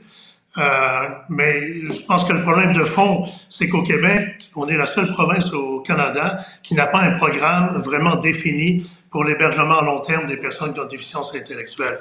Et c'est ça le problème. Qu'on soit en Nouvelle-Écosse ou en Saskatchewan, on a ces programmes-là et l'Arche s'inscrit dans ces programmes-là. C'est des programmes clairs, bien identifiés. Mais qu'est-ce qui répond, euh, Lionel Carman, à ça? Ben, ça fait deux ans qu'on nous dit qu'on y travaille. Mais nous, on est présent au Québec depuis 50 ans. Ça fait plus de 20 ans qu'on réclame un programme clair. Et jusqu'à maintenant, on a toujours une, réponse de non-recevoir. On dit qu'on y travaille, mais nos interlocuteurs changent en permanence. Donc, euh, au bout du compte, on n'a pas de proposition euh, claire. OK. Monsieur Pilote, comment vous expliquez cette, euh, cette attitude qui est arrogante, qui est baveuse, qui est méprisante de la part du gouvernement du Québec? On la comprend pas.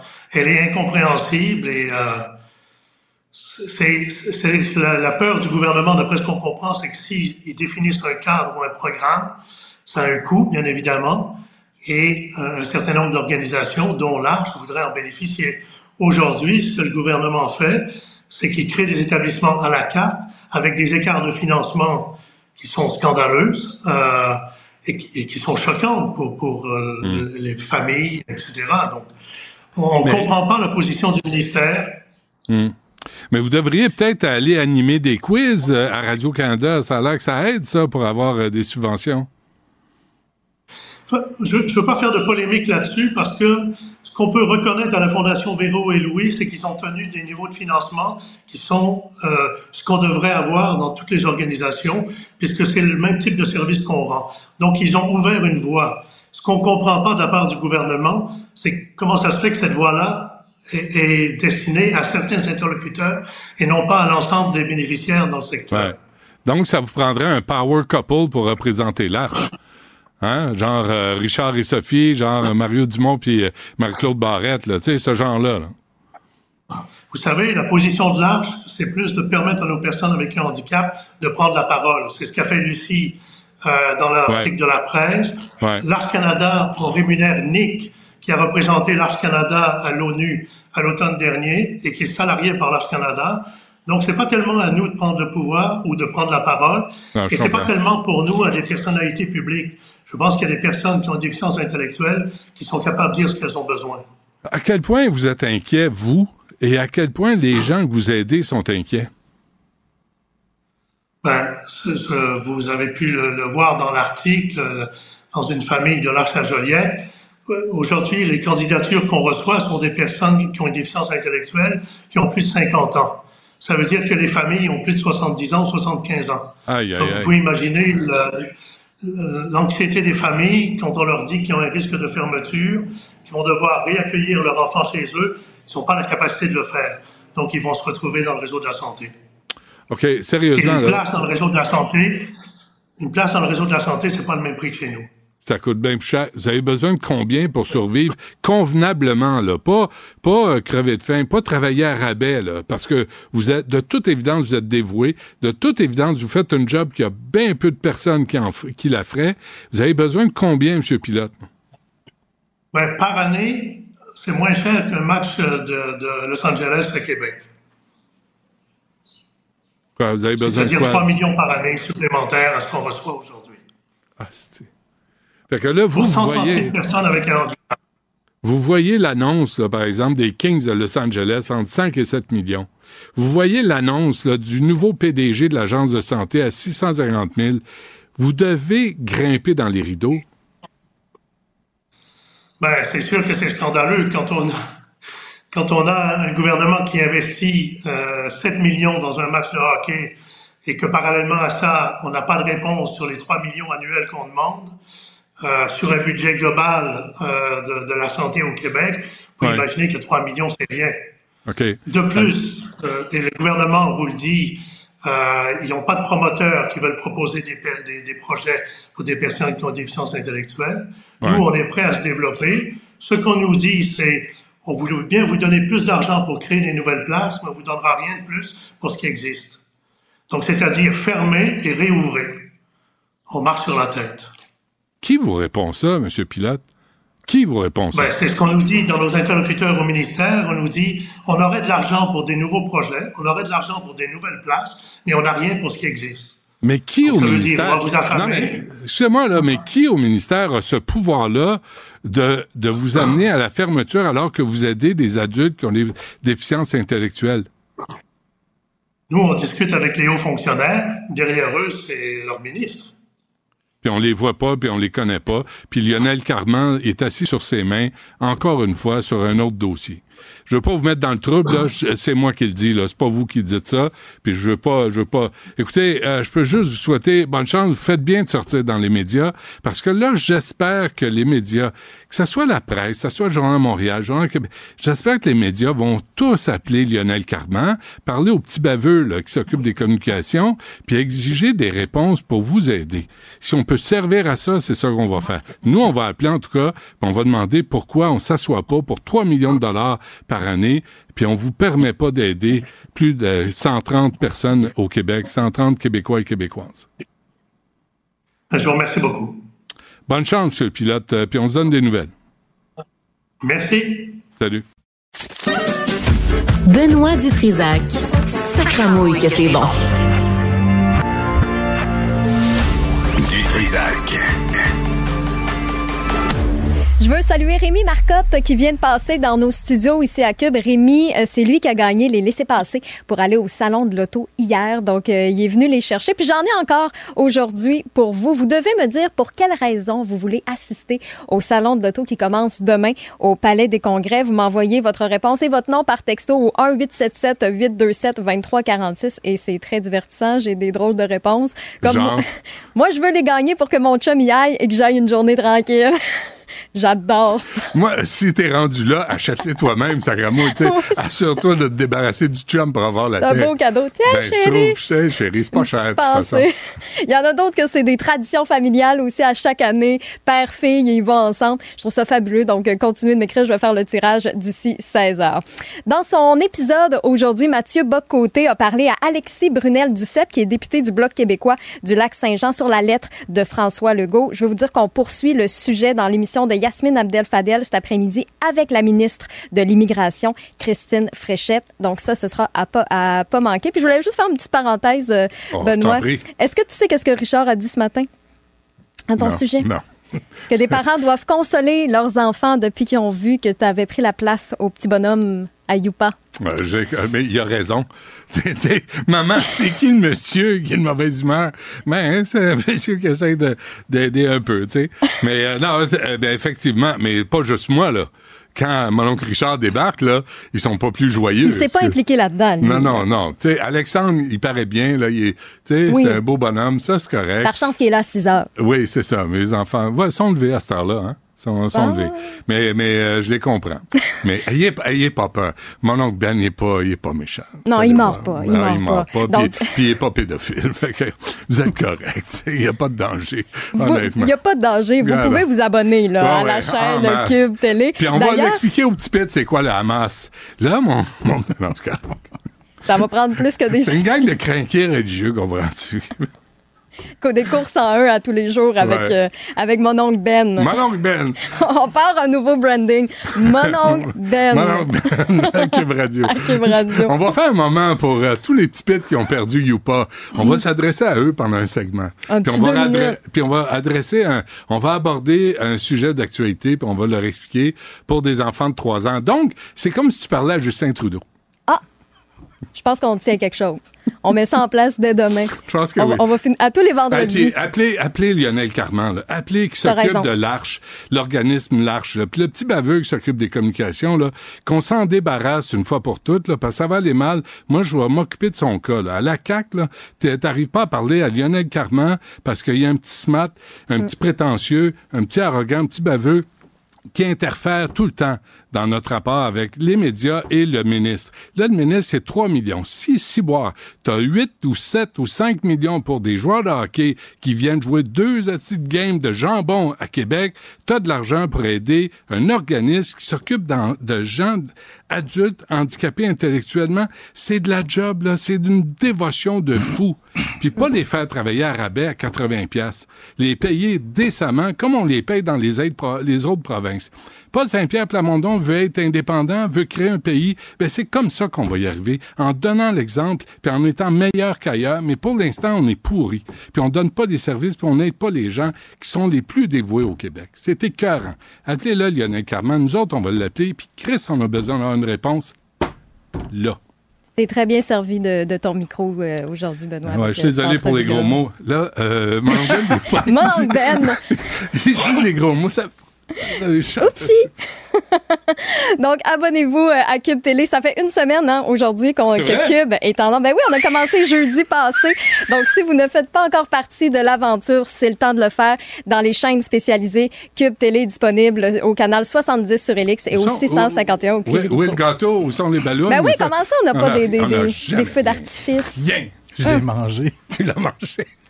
Cachez ça. Delan arrive. C'est Delan Cachez qui le les a gâteau. pris? Ah oui, hein, le frère Toc.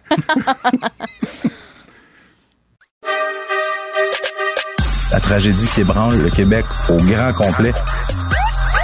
L'appel au 911 pendant que le feu est pris. Côté violence conjugale, je pense qu'il faut serrer la vis. Les faits divers avec Maxime, Maxime Delan.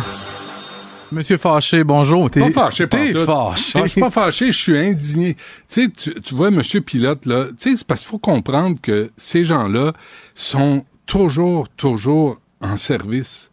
Tout le temps. Ils peuvent pas abandonner Mm-hmm. des gens qui ont une déficience intellectuelle. Ils sont là le jour, le soir, la nuit, la fin de semaine, à Noël, au jour de l'an. Et là, ils nous, on, ils nous- on leur parle comme s'il était rien. Des hosties de fonctionnaires à Québec, assis sur leurs doigts, qui sont là, puis qui leur font la leçon. Puis on va peut-être vous en donner, on va peut-être vous en donner pas. Hey, t'es qui, toi? Tu l'as ton salaire aux deux semaines à faire quoi? Payé Pousser par des- qui? Payé par nous autres, puis à pousser Voilà. des papiers. Là, t'as des gens qui sont dévoués, puis tu regardes de haut. Ah, une claque sa gueule avec ça. Regarde, disais. Non, non, mais moi, ça me fâche. on a mis de l'argent. Toi, tu envoies de l'argent euh, au gouvernement. On envoie de l'argent Mhm. au gouvernement. On veut que ça soit bien géré. Puis on veut pas que ce soit des petits baveux qui décident à la place du ministre. Fait que Lionel Carman a intérêt à allumer puis à s'occuper du dossier de l'organisme L'Arche. Si M. Carman écoute appelez, Benoît, s'il qui vous plaît. en- là. non, non, c'est- Il est rouge, le monsieur. Non, mais je comprends, je comprends. donné, moi, je peux bien faire comme tout le monde, là, puis présenter mon chien, puis ma famille, puis aller dans les Mhm. magazines à potins, puis dire voici pourquoi je suis dans les médias. Moi, je m'en fous de ça. Mais le ça, vrai, ça me vient le, vrai monde, le vrai monde est dans la rue aussi. Ben Ils oui. ont besoin d'aide. Ils ont besoin d'aide.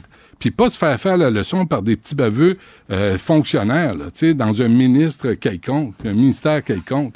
Voyons, ramassez-vous un peu. Mais si t'es fâché là, tu vas être encore fâché avec ce que je vais te parler. Hein? Non, je refuse. Je vais te parler de ce pédophile-là qui ne comprend rien. C'est quoi l'expression? Il Ni comprend du pas. cul, ni de la tête. C'est ça, moi, je peux pas le dire. André Fèvre, tu sais, c'est un- j'invite les gens à aller l'article dans le Journal de Montréal. André Fèvre, là, aujourd'hui, est âgé de 75 ans. Un pédophile de la pire espèce. Pardon. Pour la petite histoire, lui a été arrêté en 2016 dans le cadre d'une frappe du SPVM qui visait un réseau de pédophiles. Et c'est André Fèvre qui était à 2016, ça fait 8 ans, monsieur. Il avait Dutrisac. 67 ans. Ouais. Euh, lui Est-ce était- qu'on l'avait pogné, à- excuse-moi, est-ce qu'on l'avait pogné avant? Hey, là, c'est une bonne question. Je pourrais aller vérifier, mais. imagine, là, si on l'a pogné seulement à 67 ans, le nombre de victimes que J'ai regardé tantôt son, son plus récent antécédent, puis ça disait la date d'infraction, c'était 2003. Donc 21 ans. Fait que c'est- des Il crimes qui remontent. depuis longtemps. C'est ça. Euh, An- André Fèvre, lui, là, c'est qu'il est tellement convaincu du, du bien fondé de, de la pédophilie qu'il avait comme créé un club social avec ses chums pédos. Puis ce qu'on faisait, c'est on s'échangeait des photos, euh, des vidéos. Violés. C'est ça, parce que les- la pornographie infantile, juvénile, c'est ça. Violés. Et si les images existent, c'est qu'il y a des enfants qui se font agresser et c'est- c'est c'est pris en photo, en vidéo. Et là, le club social de pédophiles, eux autres, ça s'échange ça. Et ça allait même jusqu'à se donner des trucs. Comment les appâter, comment les approcher, comment les... les... Je vois... ouais, c'est ça. C'est finalement grâce à un agent double qui a réussi à infiltrer ce club social-là que tout le monde a pu être arrêté. Bref, André Fèvre, lui, est reconnu coupable euh, de, des chefs d'accusation portés contre lui. Il est cop de 12 ans de prison. Il est déclaré délinquant à contrôler. Jusque-là, on se dit... 12 ans de prison, en- quand ça? La sentence a été rendue en 2020. Écoute ça, hein?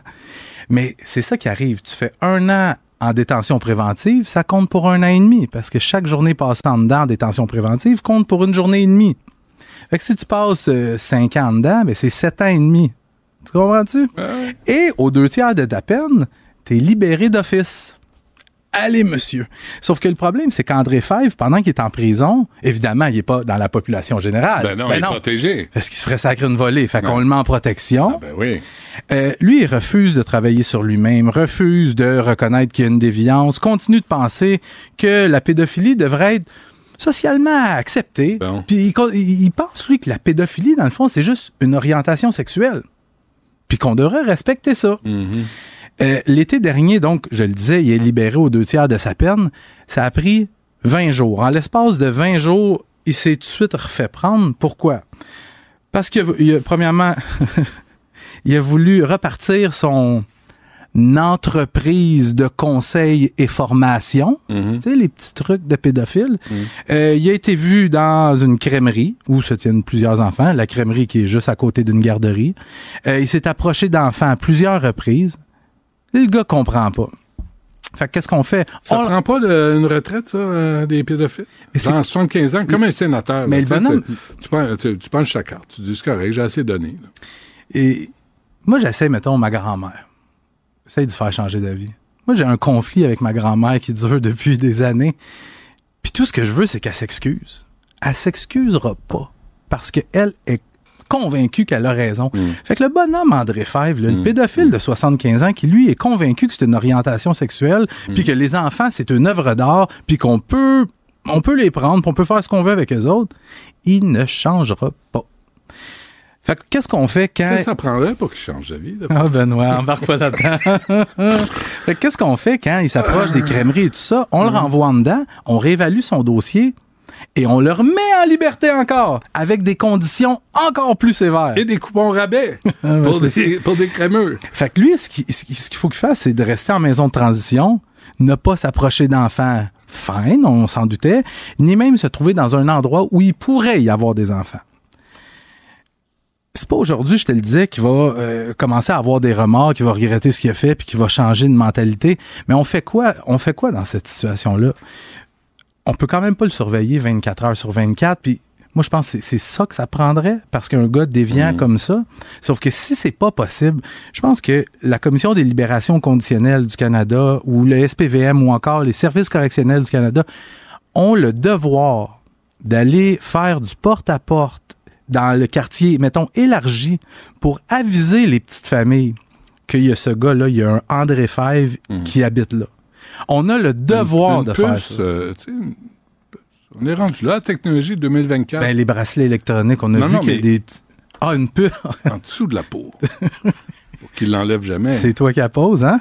Ah, c'est- C'est toi qui choisis les outils pour la poser? ouais. Ah, c'est ça. Ouais, peu d'anesthésie. Sauf que dans- dans- c'est quand même assez rare qu'on voit des, des gens, tu sais, souvent il y a des, des pédophiles qui vont, tu sais, pour, pour la presse ou pour les tribunaux, vont faire semblant qu'ils ont des remords, ils vont dire, Hey, regarde. Lui, il est fier. Il est fier de son Lui, il a l'air bien fier, puis il refuse de, de, de, comprendre qu'il y a une déviance. Mais, mais je pense vraiment que ce gars-là, présentement, Hmm. il n'est pas en prison, il est, dans, il est en maison de transition. Hmm. Puis s'il Il échappe, peut à- sortir le jour. Je présume, là, j'ai pas cette information-là, mais je présume qu'il peut. En maison de transition, tu peux sortir le jour. Ouais. Ouais. Mais il faut. Tu as un couvre-feu, puis c'est bien juste. Je, je serais curieux d'aller cogner aux portes voisines de cette maison de transition-là pour voir. Êtes-vous au courant, vous, que. Le président des- du club des Social, pédophiles. ouais, de- habite. Faudrait peut-être le faire. Hein? Et euh, euh, histoire d'une autre crapule. Oui, On- c'est la pas pénurie, hein, c'est la chronique des déviants. C'est bon? Amr- Amran Kacher, 44 ans, qui vient d'être reconnu coupable sur toute la ligne au terme de son procès devant juge seul au palais de justice de Montréal. Le crime qui a commis cet infirmier-là, ça s'est produit au printemps 2021 à l'hôpital Notre-Dame de Montréal. Il y a une femme dont l'identité est protégée par la Cour. Elle, elle se présente à l'hôpital pour régler un problème de toxicomanie. Elle a une dépendance à l'alcool, puis même elle l'a dit durant le procès, elle voulait régler ce problème-là de tout son cœur. Mm-hmm. Tu sais, moi, c'est venu me chercher juste cette parole-là. C'est une femme qui est consciente qu'il y a un problème d'alcool, elle veut le régler, elle prend les moyens, elle se rend à l'hôpital. C'est là qu'elle elle croise un peu par hasard le chemin d'Amran Kacher, parce qu'Amran Kacher, lui, c'est un infirmier, puis il n'est pas attitré à cette femme-là. Mais il s'arrange pour croiser son chemin, et là, il regarde ses parties intimes, il essaie de lui toucher les seins. Ça en reste jusque-là, jusqu'à cette nuit fatidique où il entre dans la chambre de la femme et lui administre du Valium, qui est un calmant, mais qui peut aussi servir de somnifère. Et il en profite pour l'agresser sexuellement. La, la victime qui répète non, non, non, non, non tout au long de l'agression. Quand c'est terminé, quand il a fait ce qu'il avait à faire, lui, il s'en va.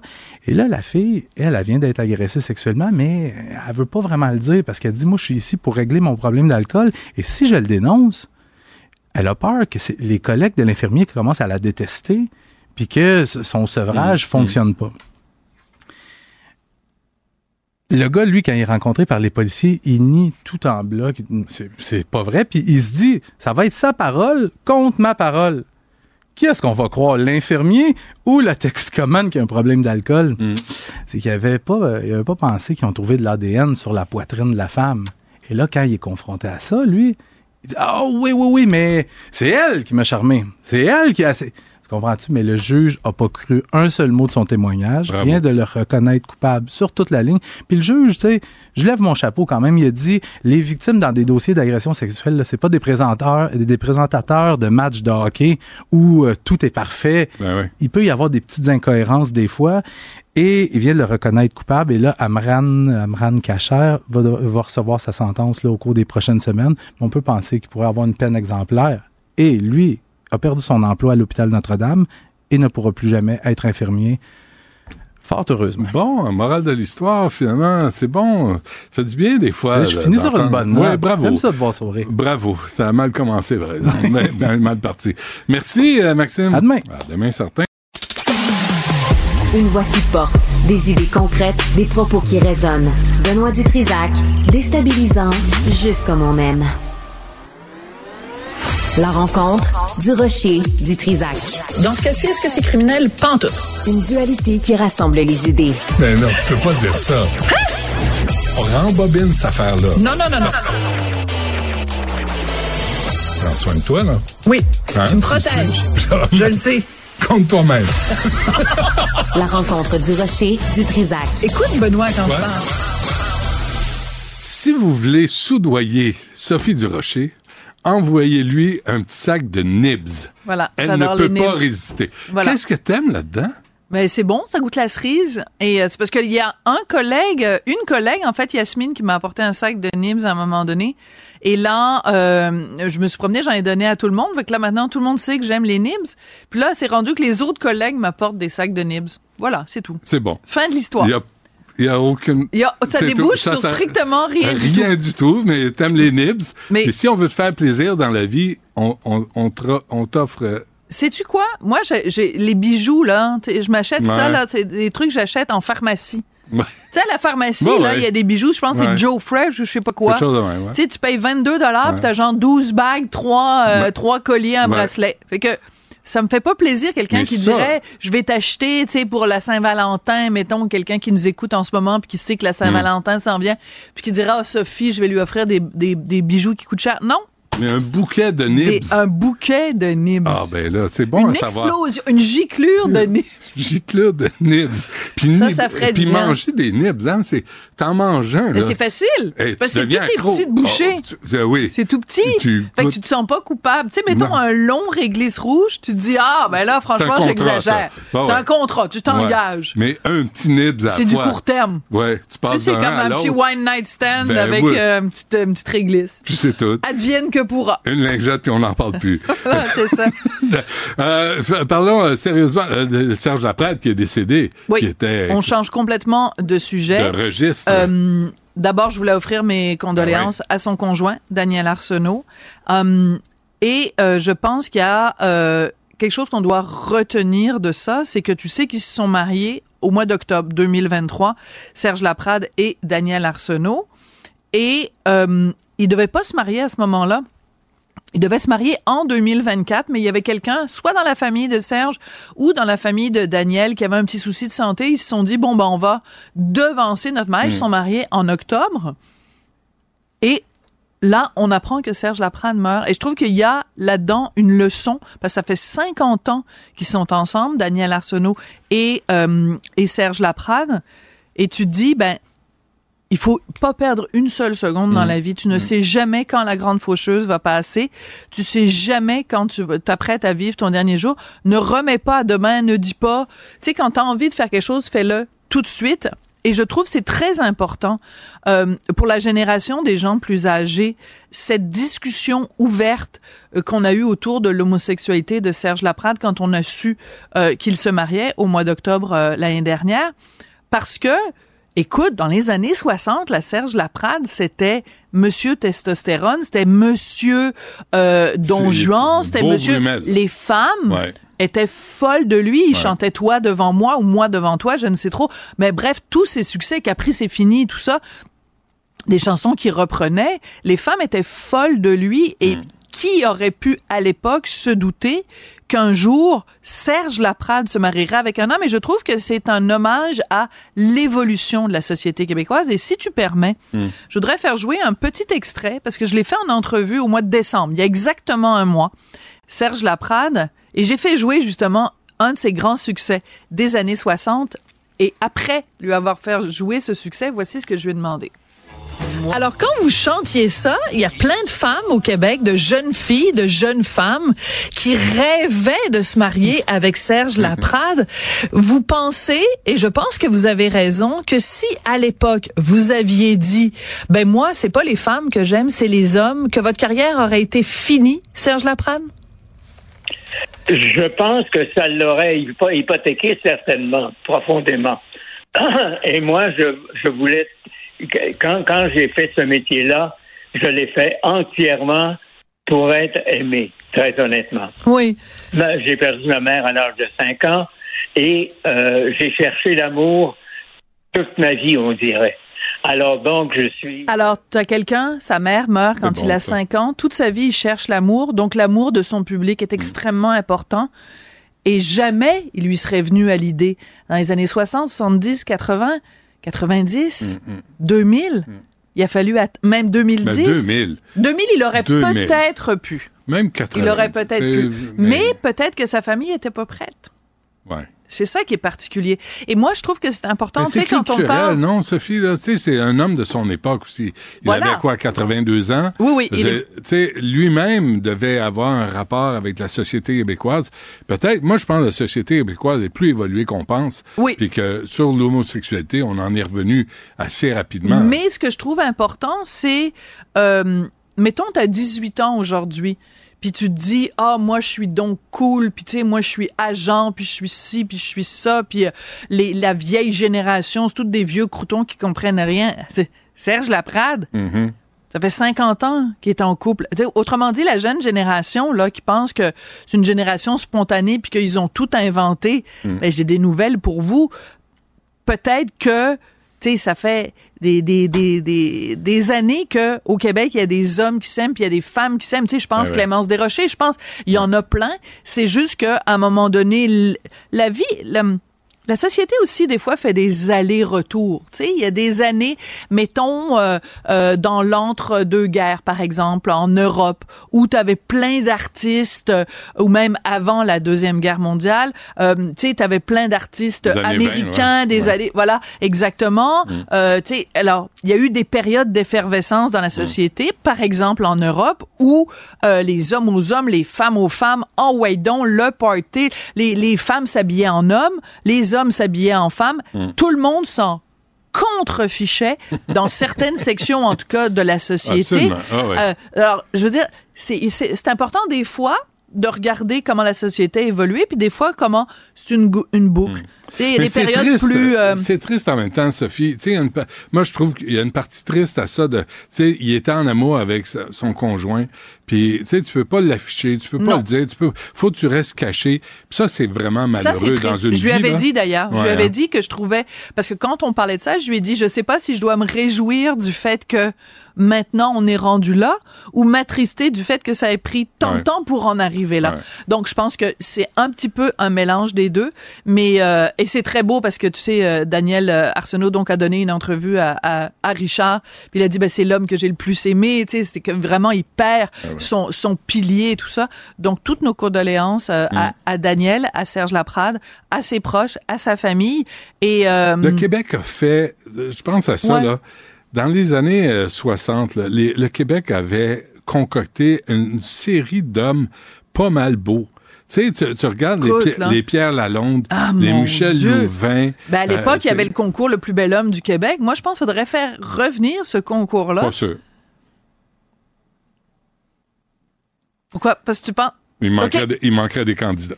Ben, il y en a Ben, plein de beaux hommes. Veux-tu que je t'en nomme? Ah non, mais des hommes. Ben, Euh, je vais t'en nommer cinq, OK? Ah, des beaux hommes OK. au Québec. ouais. Richard Martineau. Oh, je t'en Richard. Martineau. Oh, je t'en prie. Richard Martineau. Arrête. Richard Martineau. Arrête. Puis Richard Martineau. Juste là, en partant, t'as cinq vraiment candidats. endoctriné. Mange une nib. Tu sais, ça va, ça va te ramener. Non, mais il y en a plus. Regarde, mon sac est vide. Ouais, OK. Bon, ben, si vous voulez euh, soudoyer Sophie Du- Durocher, l'adresse est euh, Cube Radio, un petit sac de nibs, mais euh, accepte, accepte rien hein, qui rentre par la poste. Ben, On ma mère m'a toujours dit, mes parents m'ont toujours dit, il faut jamais accepter de bonbons d'étrangers. Non. Donc, euh, Même de gens que tu connais. Toujours dangereux. Toujours, ça dépend. C'est encore drôle. Bon, OK. je pense que c'est assez pour aujourd'hui. Oui, on a assez, euh, oui, je pense Mais c'est triste, euh, Serge Laprade, là, c'est un Québec qui, qui disparaît. Hein? C'est toute une gén- tu sais, Pierre Marcotte, euh, toute cette génération-là est en train de disparaître euh, un après l'autre.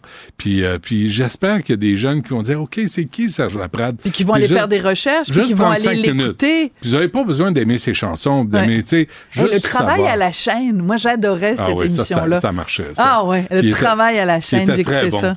Puis, Ouais. Garden Party, moi j'aurais Ouais. aimé ça. J'aurais aimé ça prendre la, la relève de Garden Pa- Party avec Michel Richard. Puis Tu l'aurais fait avec qui? Avec A- avec Michel? Ah ouais. Ben oui, Mm. remplacer. euh, Elle est partie. Ah, c'est elle qui est C'est elle partie. qui est partie, avec Je l'aurais la porte. Tu l'aurais fait avec Serge? Moi, je n'ai pas de Oh oui. préjugés. On aurait pu appeler ça deux filles l'après-midi. Oui, mais est-ce que vous m'entendez bien? C'est Euh, pas, pas joli, ça. Tu mérites pas de nibs pour ça. Merci, euh, merci d'avoir été là. Il y a Yasmine Abdel Fadel qui suit là, là, à l'instant.